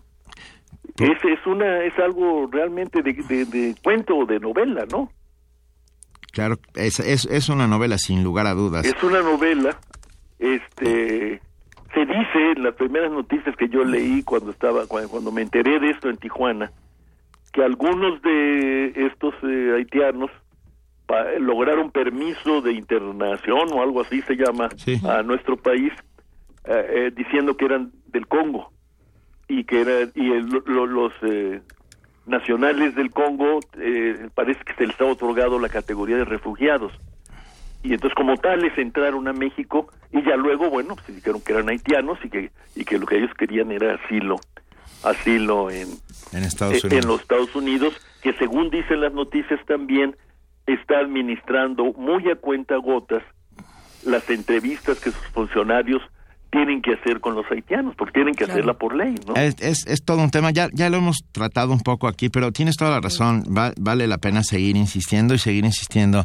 en el desarrollo y en las posibilidades que, que se restan en cuanto los cortes eh, avanzan sobre ellos. Te agradecemos enormemente, Rolando Cordera. al contrario gracias a ustedes Benito No, muchas gracias. Ro- Inés hasta luego Gracias. Rolando Cordera, director del Programa Universitario de Estudios del Desarrollo. Primer movimiento.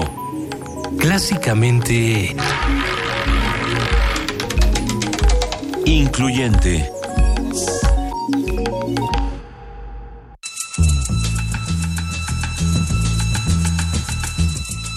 Es hora de poesía necesaria.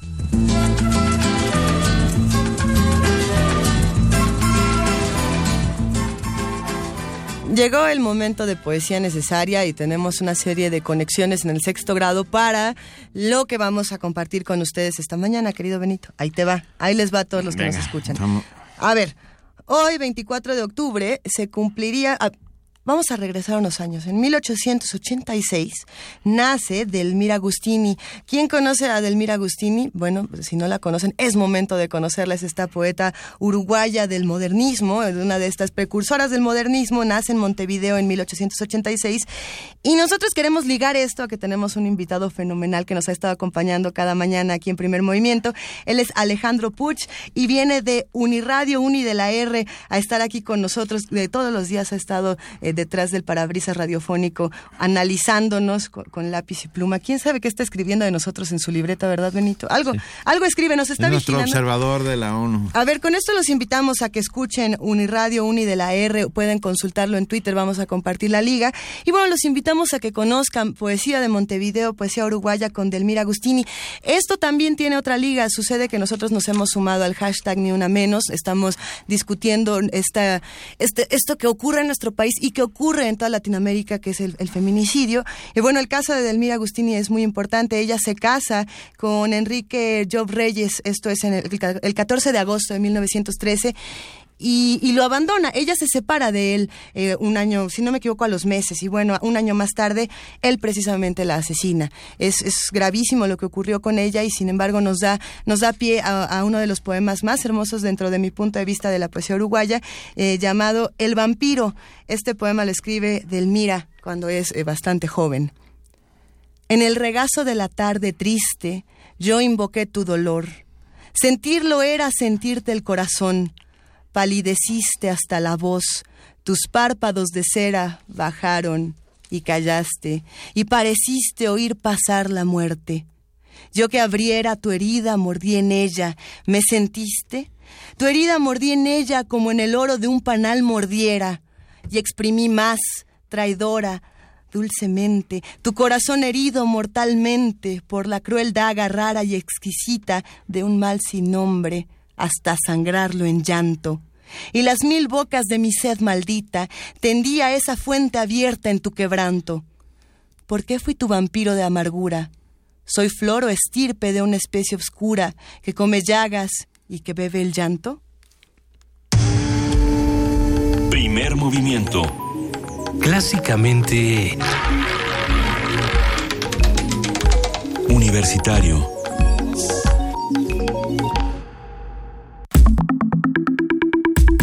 Mesa del día. Con 406 votos a favor, 43 en contra y 0 abstenciones, la Cámara de Diputados aprobó el proyecto de decreto por el que se expide la Ley de Ingresos de la Federación para el ejercicio fiscal 2017, que contempla obtener un presupuesto de 4 billones 888 mil 892.5 millones de pesos. Esta cifra, 51 mil millones de pesos, a ver, 51 mil millones de pesos más de lo presupuestado en su iniciativa al Ejecutivo, fue enviada al Senado para sus efectos constitucionales. Con este dictamen se amplía la plataforma de producción de petróleo en 19 mil barriles diarios, lo que implica un incremento de 17 mil 370 millones de pesos en los ingresos petroleros. Esto lo explicó la secretaria de la Comisión de Hacienda y Crédito Público, la diputada Fabiola Guerrero Aguilar, y poco a poco lo vamos a ir desentrañando aquí en primer movimiento. Afirmó además que habrá una mayor recaudación de ingresos tributarios calculada en 10 mil millones de pesos, con lo que destacó la importancia de estimular la actividad económica para conseguir que la recaudación federal cambie a 2 billones 655 mil 463 millones de pesos, beneficiando así a estados y municipios. Es decir, de los 100 millones que tenía, de los 100 millones que quedaban, este se fue para acá, este se fue para allá. ¿Y cuántos millones nos quedaron? Alguien hizo la cuenta, ahí les va. Para conversar y analizar el paquete económico del próximo año y lo que refleja de las prioridades y preocupaciones del gobierno, nos acompaña esta mañana Francisco Rodríguez, economista, miembro del Consejo Editorial del Observatorio Económico de la Universidad Autónoma Metropolitana, Unidad Escaposalco, amigo de Primer Movimiento, economista de cabecera, mejor conocido como el primo Frank. Querido Francisco Rodríguez, buenos días. ¿Qué tal? Buenos días, Luisa Benito. Como siempre, un gusto estar aquí en Radio UNAM. Saludos al auditorio también. El gusto es nuestro. A ver. ¿Qué es esto? ¿Qué es esto? ¿Con qué se come? ¿Es un tucán? ¿Se hace sopa? Bueno, a Paquete económico. Eh, esto a lo que se refirieron a la, a la aprobación de diputados de ley de ingresos, digamos que es una parte de todo el paquete económico 2017, la otra es el presupuesto que tendrá que estar aprobado a más tardar el 15 de noviembre. Pero en particular sobre esta ley de ingresos, pues los diputados, ahora sí que como lo hacen cada año, se sacaron 50 mil millones de pesos de la nada, de la manga, exactamente. Ándale. Sí, porque ellos dicen, bueno, pues 10 mil millones de pesos por eficiencia recaudatoria, esto es, vamos a apretar más a los contribuyentes y de ahí podemos sacar 10 mil millones, subamos el tipo de cambio en 42 centavos, subamos la plataforma de producción diaria de petróleo, y entonces la suma de todo eso, ah, bueno, y 5 mil millones que le ampliaron al techo de deuda. O sea, también dicen, pues también el gobierno se puede endeudar con otros 5 mil millones de pesos más. Entonces, con eso ellos tienen 51 mil millones de pesos más. Ajá. Que bueno, servirá para, pues para tener mayores posibilidades de gastar en otras cosas. ¿Y va a servir? Pero aquí lo que es muy riesgoso, lo que yo veo, es que ellos dicen, bueno, este, subámosle al tipo de cambio. Total, vendemos petróleo en dólares, pues vamos a recibir más pesos. Pero resulta que México gasta más en petróleo, en importar gasolinas, que lo que vendemos. Entonces, esa subida del tipo de cambio también afecta en lo que vas a comprar, ¿sí? O sea, en 2015 la balanza petrolera tuvo un déficit de 10 mil millones de dólares. Entonces nos pega más ese tipo de cambio en lo que gastamos que en lo que ingresamos por ventas. Entonces los diputados este, son maravillosos porque no hacen ningún análisis económico y se lanzan a, manejar este, estos números. Ok, nos pega más a lo que gastamos que a lo que vamos a ganar. Eh, finalmente, este, este paquete nos va a hacer perder más de lo que vamos a ganar. Digo, pues digo, el paquete ya contempla una, o sea, en general, una reducción con respecto al presupuesto de 2016. Y el de 2016, recordemos que también fue menor que el del 2015. Entonces, ¿qué ha pasado aquí? A lo largo de este sexenio, en 2013, 14 y 15, la verdad, fuimos muy felices gastando y endeudándonos. ¿sí? Pero ¿Qué pasó este año? Que ya las corredurías dijeron, a ver, cuidado, el nivel de endeudamiento de México ya está rondando el 50% del PIB. Para un país como México eso ya puede ser de alguna manera riesgoso. Entonces, cuidado porque les puedo poner tache en su calificación de riesgo país, que eso lo hacen las corredurías, que a veces es un tema porque las corredurías también tienen sus propios intereses, etcétera, pero bueno, es un tema. Entonces, ahora sí, el gobierno hace un presupuesto donde su preocupación es mantener la estabilidad. O sea, ellos dicen ya, olvidémonos de crecer, olvidémonos de reducir la pobreza, lo que queremos es mantener la estabilidad. Y a eso responde este presupuesto. A ver, eh, sí, como bien mencionabas, del 2015 al 2016 se aprieta. Eh, por, por algunas razones que ya se discutirán. Y del 2016 a 2017 se aprieta más. Así es. Eh, pensando entonces, eh, que antes se estaba buscando un beneficio, entre comillas, y ahora solamente se está buscando estabilidad. Eh, quizá la pregunta es, ¿se logró el beneficio que se esperaba en 2016? Mm, no. No, no, porque... ¿Se logró algo en el 2016? o sea, estamos creciendo muy poco. O sea, digamos que la preocupación principal del gobierno sería crecer. Pero si en lo que se está gastando más es, por ejemplo, en gasto corriente y no en inversión, que por ejemplo esa es una de las grandes preocupaciones para el presupuesto del año que entra. La inversión se está reduciendo 27%. ¿sí? Y el gasto corriente solo se está reduciendo 0.8%. Entonces, digamos, el gasto corriente se mantiene prácticamente en los mismos niveles, pero donde viene la reducción fuerte es en inversión. Y si vemos ya por rubros, o sea, preocupa que, por ejemplo, ves el presupuesto de la Secretaría de Comunicaciones y Transportes y la construcción de carreteras se reduce 51% el presupuesto. Claro, porque este país no necesita infraestructura. Ok. No. Ok, no, perfecto. Estamos, en Suiza. Exacto. Claro. Entonces, no, no, no, necesitamos invertir en carreteras nuevas ni en mantenimiento, etcétera. ¿Qué otra reducción tenemos como esta? Bueno, la reducción es la reducción más grande proporcionalmente, aunque su presupuesto no es tan grande, es en SEDATU, Desarrollo Urbano y Territorial. En Semarnat, imagínense el tema ambiental, climático, etcétera, se está reduciendo 37%. La SST, como comenté, 28%. La CEP se está reduciendo 13%. El presupuesto en salud se está reduciendo casi 11%. Pero por el otro lado vemos que el Poder Judicial aumenta su presupuesto 15%. Pero, ok. okay el Poder Legislativo lo aumenta 3.6%. Y son los únicos rubros donde aumenta el presupuesto. Todos los demás este, van a la baja, salvo el del Poder Judicial, el del Poder Legislativo y la Comisión Nacional de Derechos Humanos.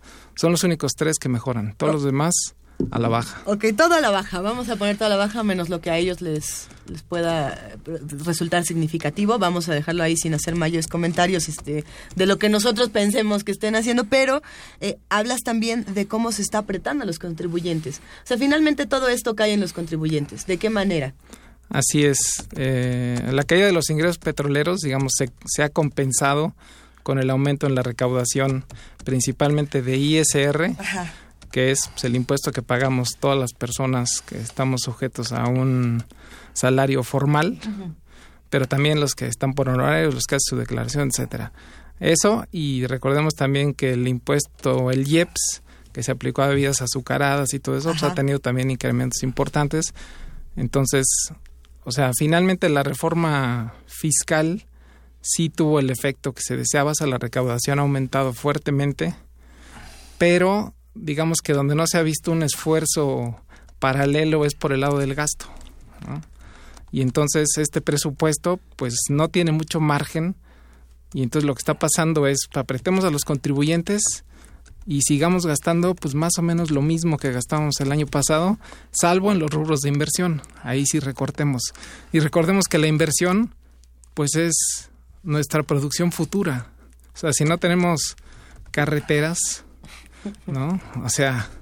No podremos llevar los productos que produzcan O sea, sí, no, no, no. A ver, lo, pero- que, lo que se quita de producción es 27%. De inversión. De inversión, perdón. La Bueno, inversión se reduce 27%. que como decía son las producciones futuras. ¿no? Exacto. ¿Qué pasa entonces en un país donde se reduce el 27%? ¿Qué podemos esperar que ocurra en 2017 con una reducción del 27%? Pues eh, digo, lo primero que se me viene, o sea, imagínate que las carreteras van a dejar de darles mantenimiento de por sí como están.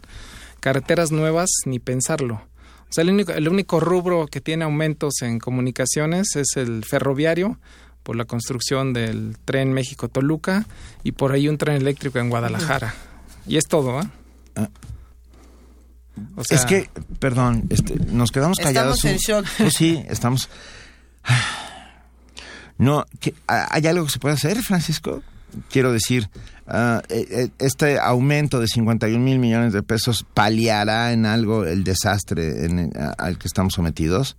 Pues digo, los 50 mil dentro de los 4.888 billones, este, pareciera muy poco, pero a mí lo que me preocupa de los 50 mil es que están construidos este, Eh, sobre el aire. O sea, son de papel. Exacto, son de papel. O sea, es, O sea, es y pe- no son de papel en billete, son de papel papel. Exacto, o sea, es pensar que el tipo de cambio pues este, va a estar más arriba de lo que el Ejecutivo propuso y que vamos a tener una mayor plataforma diaria de exportación. Me llama la atención que en el documento que se llama Criterios Generales, ah, eh, la Secretaría de Hacienda habla de cuatro riesgos específicos sobre la economía mexicana. Dice Estados Unidos, la economía mundial, la inestabilidad financiera del mundo y una posible baja en la producción de petróleo. O sea, ellos ya están viendo que la producción podría bajar y los diputados mágicamente dicen, no, nosotros pensamos que yo creo que puede subir.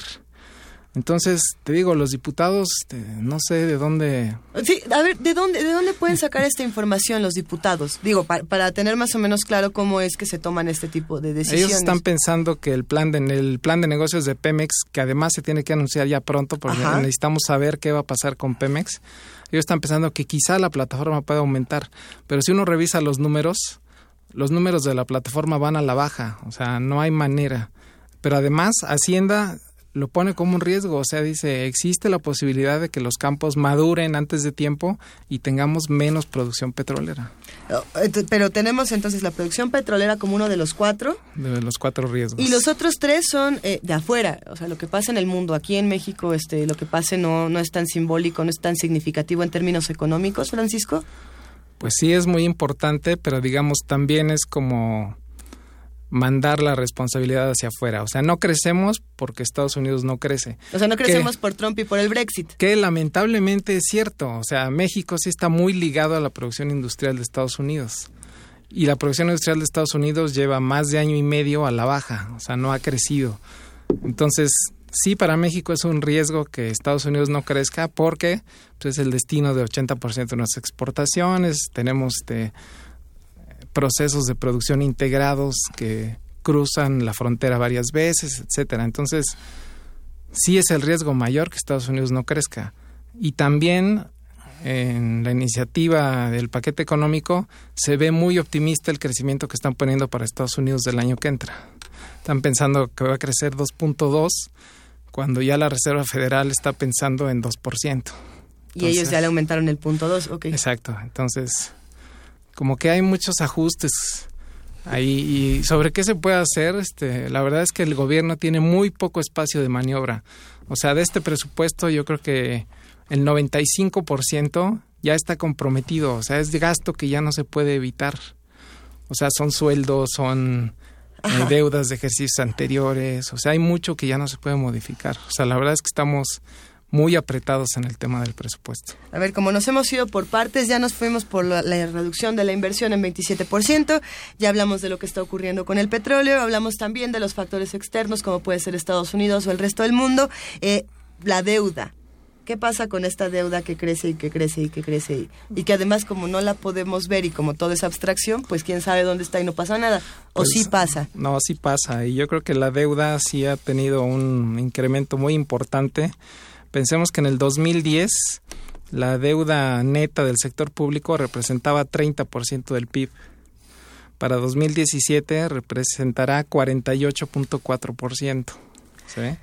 Entonces, en siete años la subimos 18 puntos. ¿Por qué no? Ajá. ¿Por qué no? Pero además, o sea, uno pensaría, bueno, si esa deuda se hubiera transformado en inversión productiva Ajá. y en crecimiento del país, no habría problema. Pero cuando no ves resultados, o sea, dices, ¿y este aumento de deuda? Pues como para qué? O sea, realmente solo me no lo gasté. necesitábamos, teníamos reservas suficientes para poder operar ¿O y no? vivir. Sí, yo creo que hubo excesos de gasto mucho tiempo. O sea, mucho tiempo el precio del petróleo, recordemos que llegó a andar en 140 dólares, ¿no? Entonces, pues éramos muy felices y pensábamos que, que no era necesario crear un fondo tipo Noruega o Chile que ahorran cuando sus eh, productos básicos o sus materias básicas suben de precio. Y aquí, la verdad, todo nos lo gastamos. O sea, fue, un, fue una feria de gasto excesivo impresionante. A ver, eh, entonces si partimos de que del... em, esto vamos a decir que empieza en el 2013. Esta, este apretón del paquete económico y este crecimiento de la deuda, podríamos verlo desde el 2013. El crecimiento de la deuda estrictamente se viene dando como desde... Bueno, en 2010 era del 30. Ok. En 2009 tuvo un salto porque las deudas del ISTE, de las pensiones, se pasaron a deuda y demás. Pero sí, digamos que desde el 2010 para acá viene ese Vamos, vamos a incremento pensar importante. En estos la deuda. últimos seis años, entonces, eh, ¿qué pasa o, o- o quién nos tiene que rendir cuentas de lo que va pasando desde 2010 hasta 2016?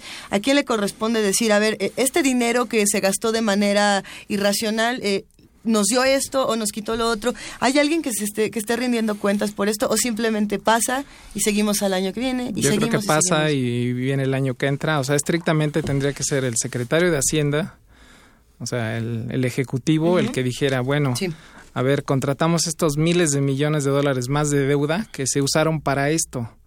Pero la verdad es que nadie informa en ese sentido. O sea, la deuda ha ido aumentando. ¿Por qué? Pues porque el- mucho tiempo el gasto público estuvo por encima de los ingresos. Entonces, la única manera de financiar esa parte faltante pues, fue a través de deuda. Y entonces, este año ya, entonces sí, a través de las corredurías, como que el gobierno ya dijo, ah, ahora sí ya están fijando en que nos endeudamos mucho. Entonces, Ya nos van a poner estabi- estabilicemos la deuda, o sea, no nos endeudemos más. Pero eso que está haciendo ahora, pues que el gasto se tenga que recortar. Es, está, está complejo este tema. Yo me quedo pensando y me gustaría preguntarte, Francisco Rodríguez, eh, ¿qué, qué vamos a hacer nosotros, los que estamos del otro lado y que a veces nos sentimos tan impotentes y tan eh, huérfanos de lo que está ocurriendo? Eh, ¿Dónde nos va a tocar ahorrar o esconder nuestro, nuestros tres pesos que habíamos dicho que en CETES, luego Y habíamos los- dicho que si no? escondes tres pesos, dentro de seis meses van a ser Unos uno. 50. Claro. ¿O cómo? ¿Qué va, qué va a pasar ahora con, lo- con los ciudadanos que tenemos que responder de una u otra manera?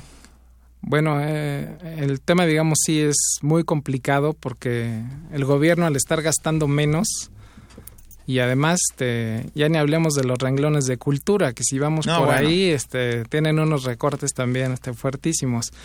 Pero con el ciudadano, ¿qué pasa? Pues, o sea, primero vamos a recibir servicios más malos, ¿sí? O sea, porque se está recortando en, en todo, o sea, en salud, en comunicaciones, en medio ambiente, etcétera. Entonces vamos a tener servicios más malos, pero además la Cámara ya está diciendo que va a haber eficiencia recaudatoria, o sea, a los contribuyentes nos van a apretar más.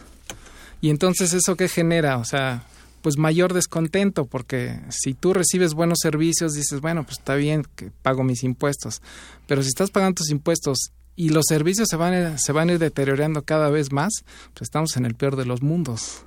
Ay. O sea, sí se ve complicado el panorama. Eh, preguntas de, de terror. A ver, también nos preguntan algunas cosas aquí en redes sociales que sería pertinente eh, compartir. También preguntarte qué, qué no hemos visto. Nos quedan algunos, un, un par de minutos para seguir discutiendo. Jaime Alcázar nos pregunta en qué hubiese variado el presupuesto si aún tuviéramos Pemex íntegramente. ¿Hubiera cambiado en algo? Eh, no hubiera cambiado mucho, ahí la variable principal es el precio. O sea, si tenemos el barril de petróleo a 40 dólares, pues no es lo mismo que cuando lo teníamos a 100, ¿no? Entonces, realmente ahí la variable fuerte ha sido el precio del petróleo, no tanto Pemex débil o Pemex fuerte, porque recordemos que Pemex también, este, el manejo de Pemex ha sido todo menos transparente, ¿no? Eh, ahí. Eh, al parecer todo, todo, todos estos eh, mm, todos estos movimientos necesitan una transparencia urgente para que nosotros podamos comprenderlos mejor. También un lenguaje mucho más eh, amable con todos los usuarios que tenemos que estar al tanto de todo lo que ocurre. ¿En qué no nos hemos fijado, Francisco? ¿Qué nos falta? ¿Qué nos falta atender dentro de todo este paquete económico 2017? Pues digo, yo creo que ahorita la preocupación de ahora ya pasó ley de ingresos, ahora se va al Senado. Yo creo que lo que falta es análisis más serio en el Congreso. O sea, la verdad es que el Congreso pasa el presupuesto y, vamos a ver las típicas adecuaciones sobre el presupuesto de que el diputado va a decir que consiguió dinero para una carretera en su pueblo, etcétera, y eso siempre lo vemos. O sea, ahí se mueven Los 15, 20 mil millones, exactamente. Entonces, ahí viene un proceso ahora en diputados. Estemos atentos a, esta aprobación del presupuesto que tiene que darse antes del 15 de noviembre. Y para los que quieran enterarse más, les sugiero que consulten el, un sitio en la Cámara de Diputados, que es el Centro de Estudios de las Finanzas Públicas.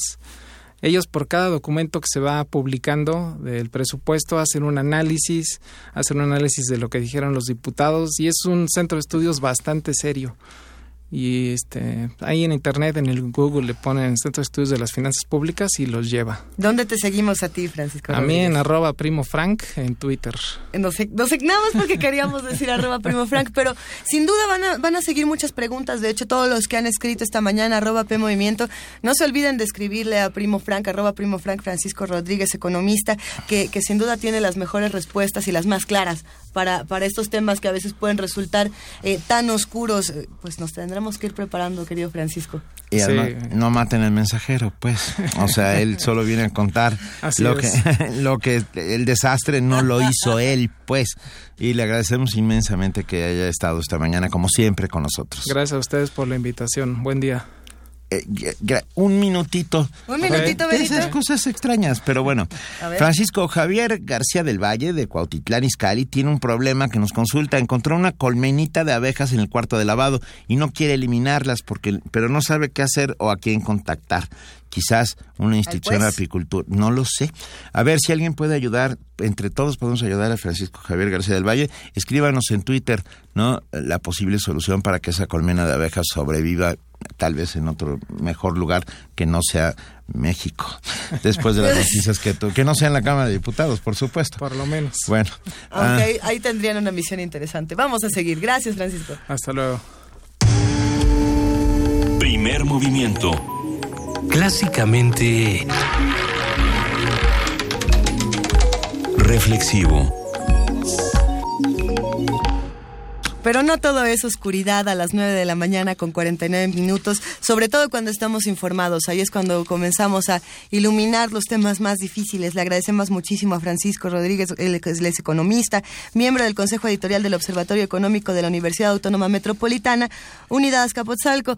Y esta mañana tenemos todavía más temas que discutir, todavía tenemos llamadas, tenemos mucho de qué hablar, querido Benito. Tenemos ya una llamada. ¿Es así, es, ya está en la línea, nada más y nada menos. Bueno, tenemos en la línea a Marisa Belausteguigoitia, directora del proyecto, de un proyecto interesantísimo, sin etiquetas, Lamentada de la Llorona. Ya verán, ella es profesora e investigadora de la Facultad de Filosofía y Letras y ha realizado trabajo artístico, jurídico y pedagógico en el Ceferezo Santa Marta, Catitla, con mujeres reclusas desde hace ocho años. Querida Marisa, ¿cómo estás? Hola Benito, Luisa, ¿qué tal? Muchas gracias. No, es un placer para nosotros que estés aquí.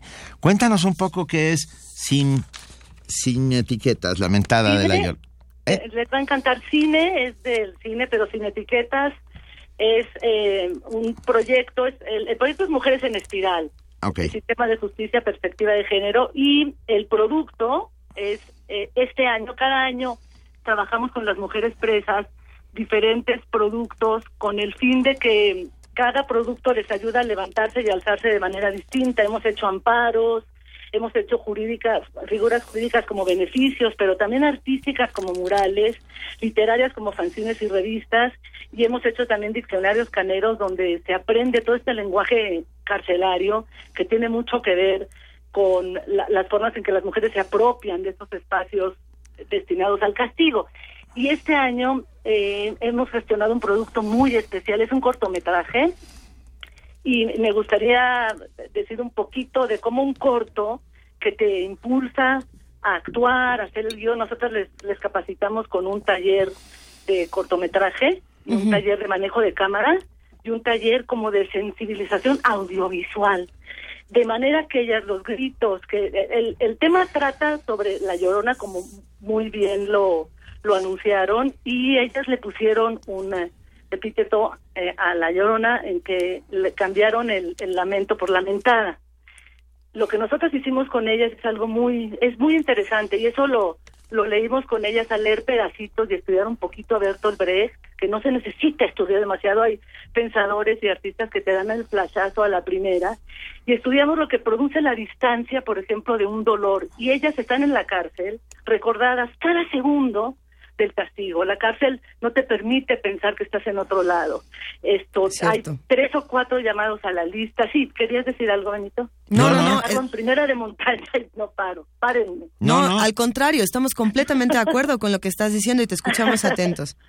Así, muchas gracias. Entonces, lo que nosotros estamos haciendo cuando la UNAM entra a este espacio de la cárcel donde no hay posibilidad de distanciamiento, lo que te produce la reflexión es poder distanciarte de aquello que te duele, o de aquello que te produce inmenso placer. Entonces, lo que nosotras hacemos es producir un distanciamiento, llegamos a un espacio que se llama La Palata, que es un es, es muy precario, es un lugar con un techito y con unas mesas de mesas de metal, con unas sillitas fijas al piso que ni siquiera te permiten el movimiento, pero sí te permiten crear un tiempo continuo que en la cárcel es un privilegio.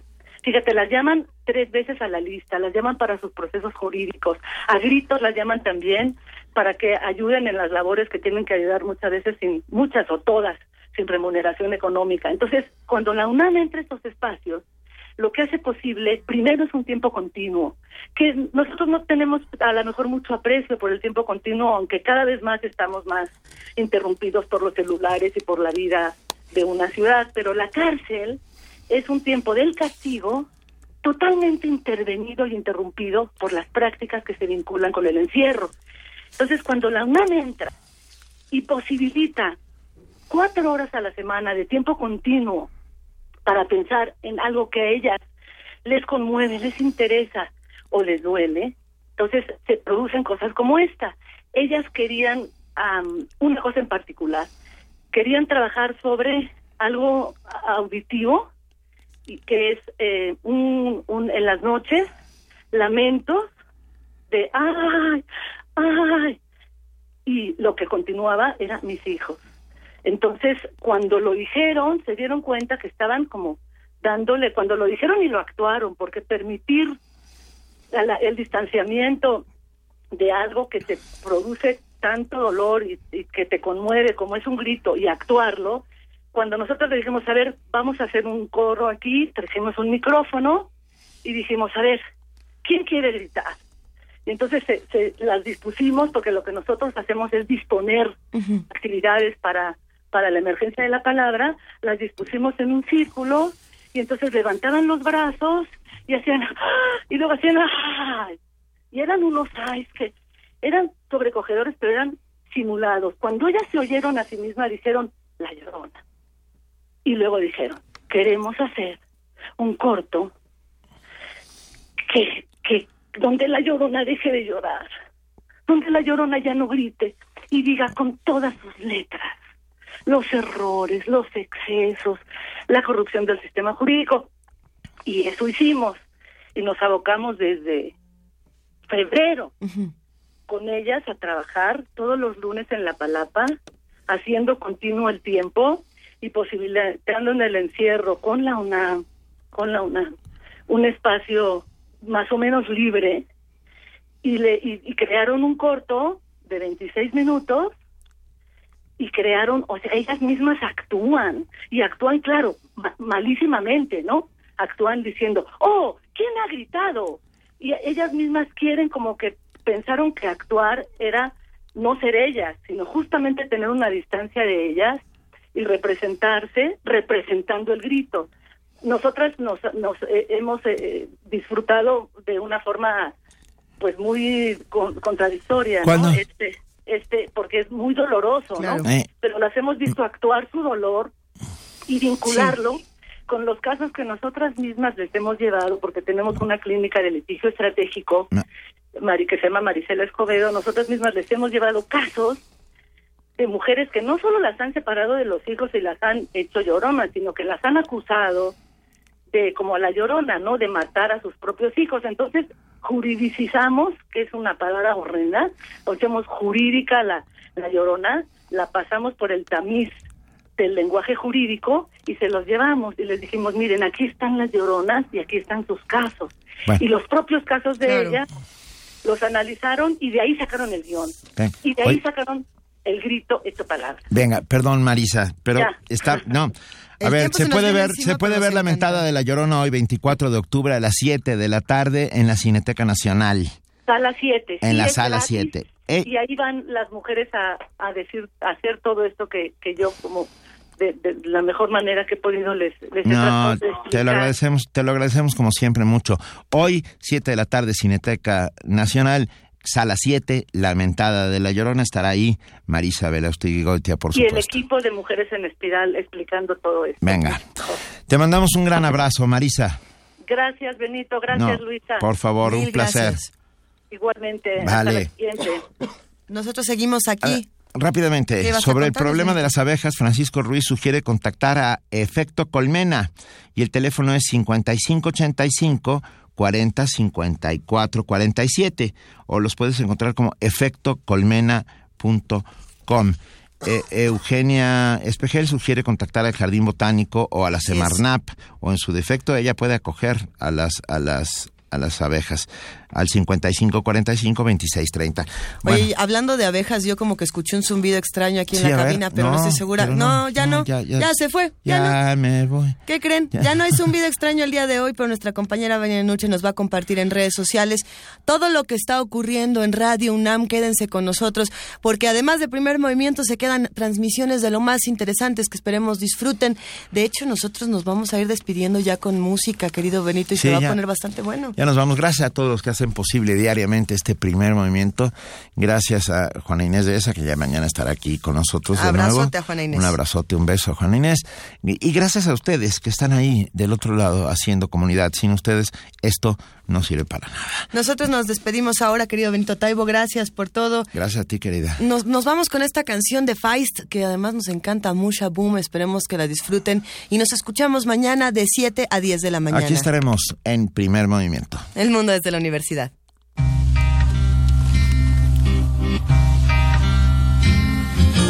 Helping the kids out of their coats, the way the babies haven't been born. Oh, unpacking the bags and setting up, and planted lilacs and buttercups. Oh, but in meantime, I got it hard. Second floor living without a yard. It may be years until the day my dreams will match up with my pay.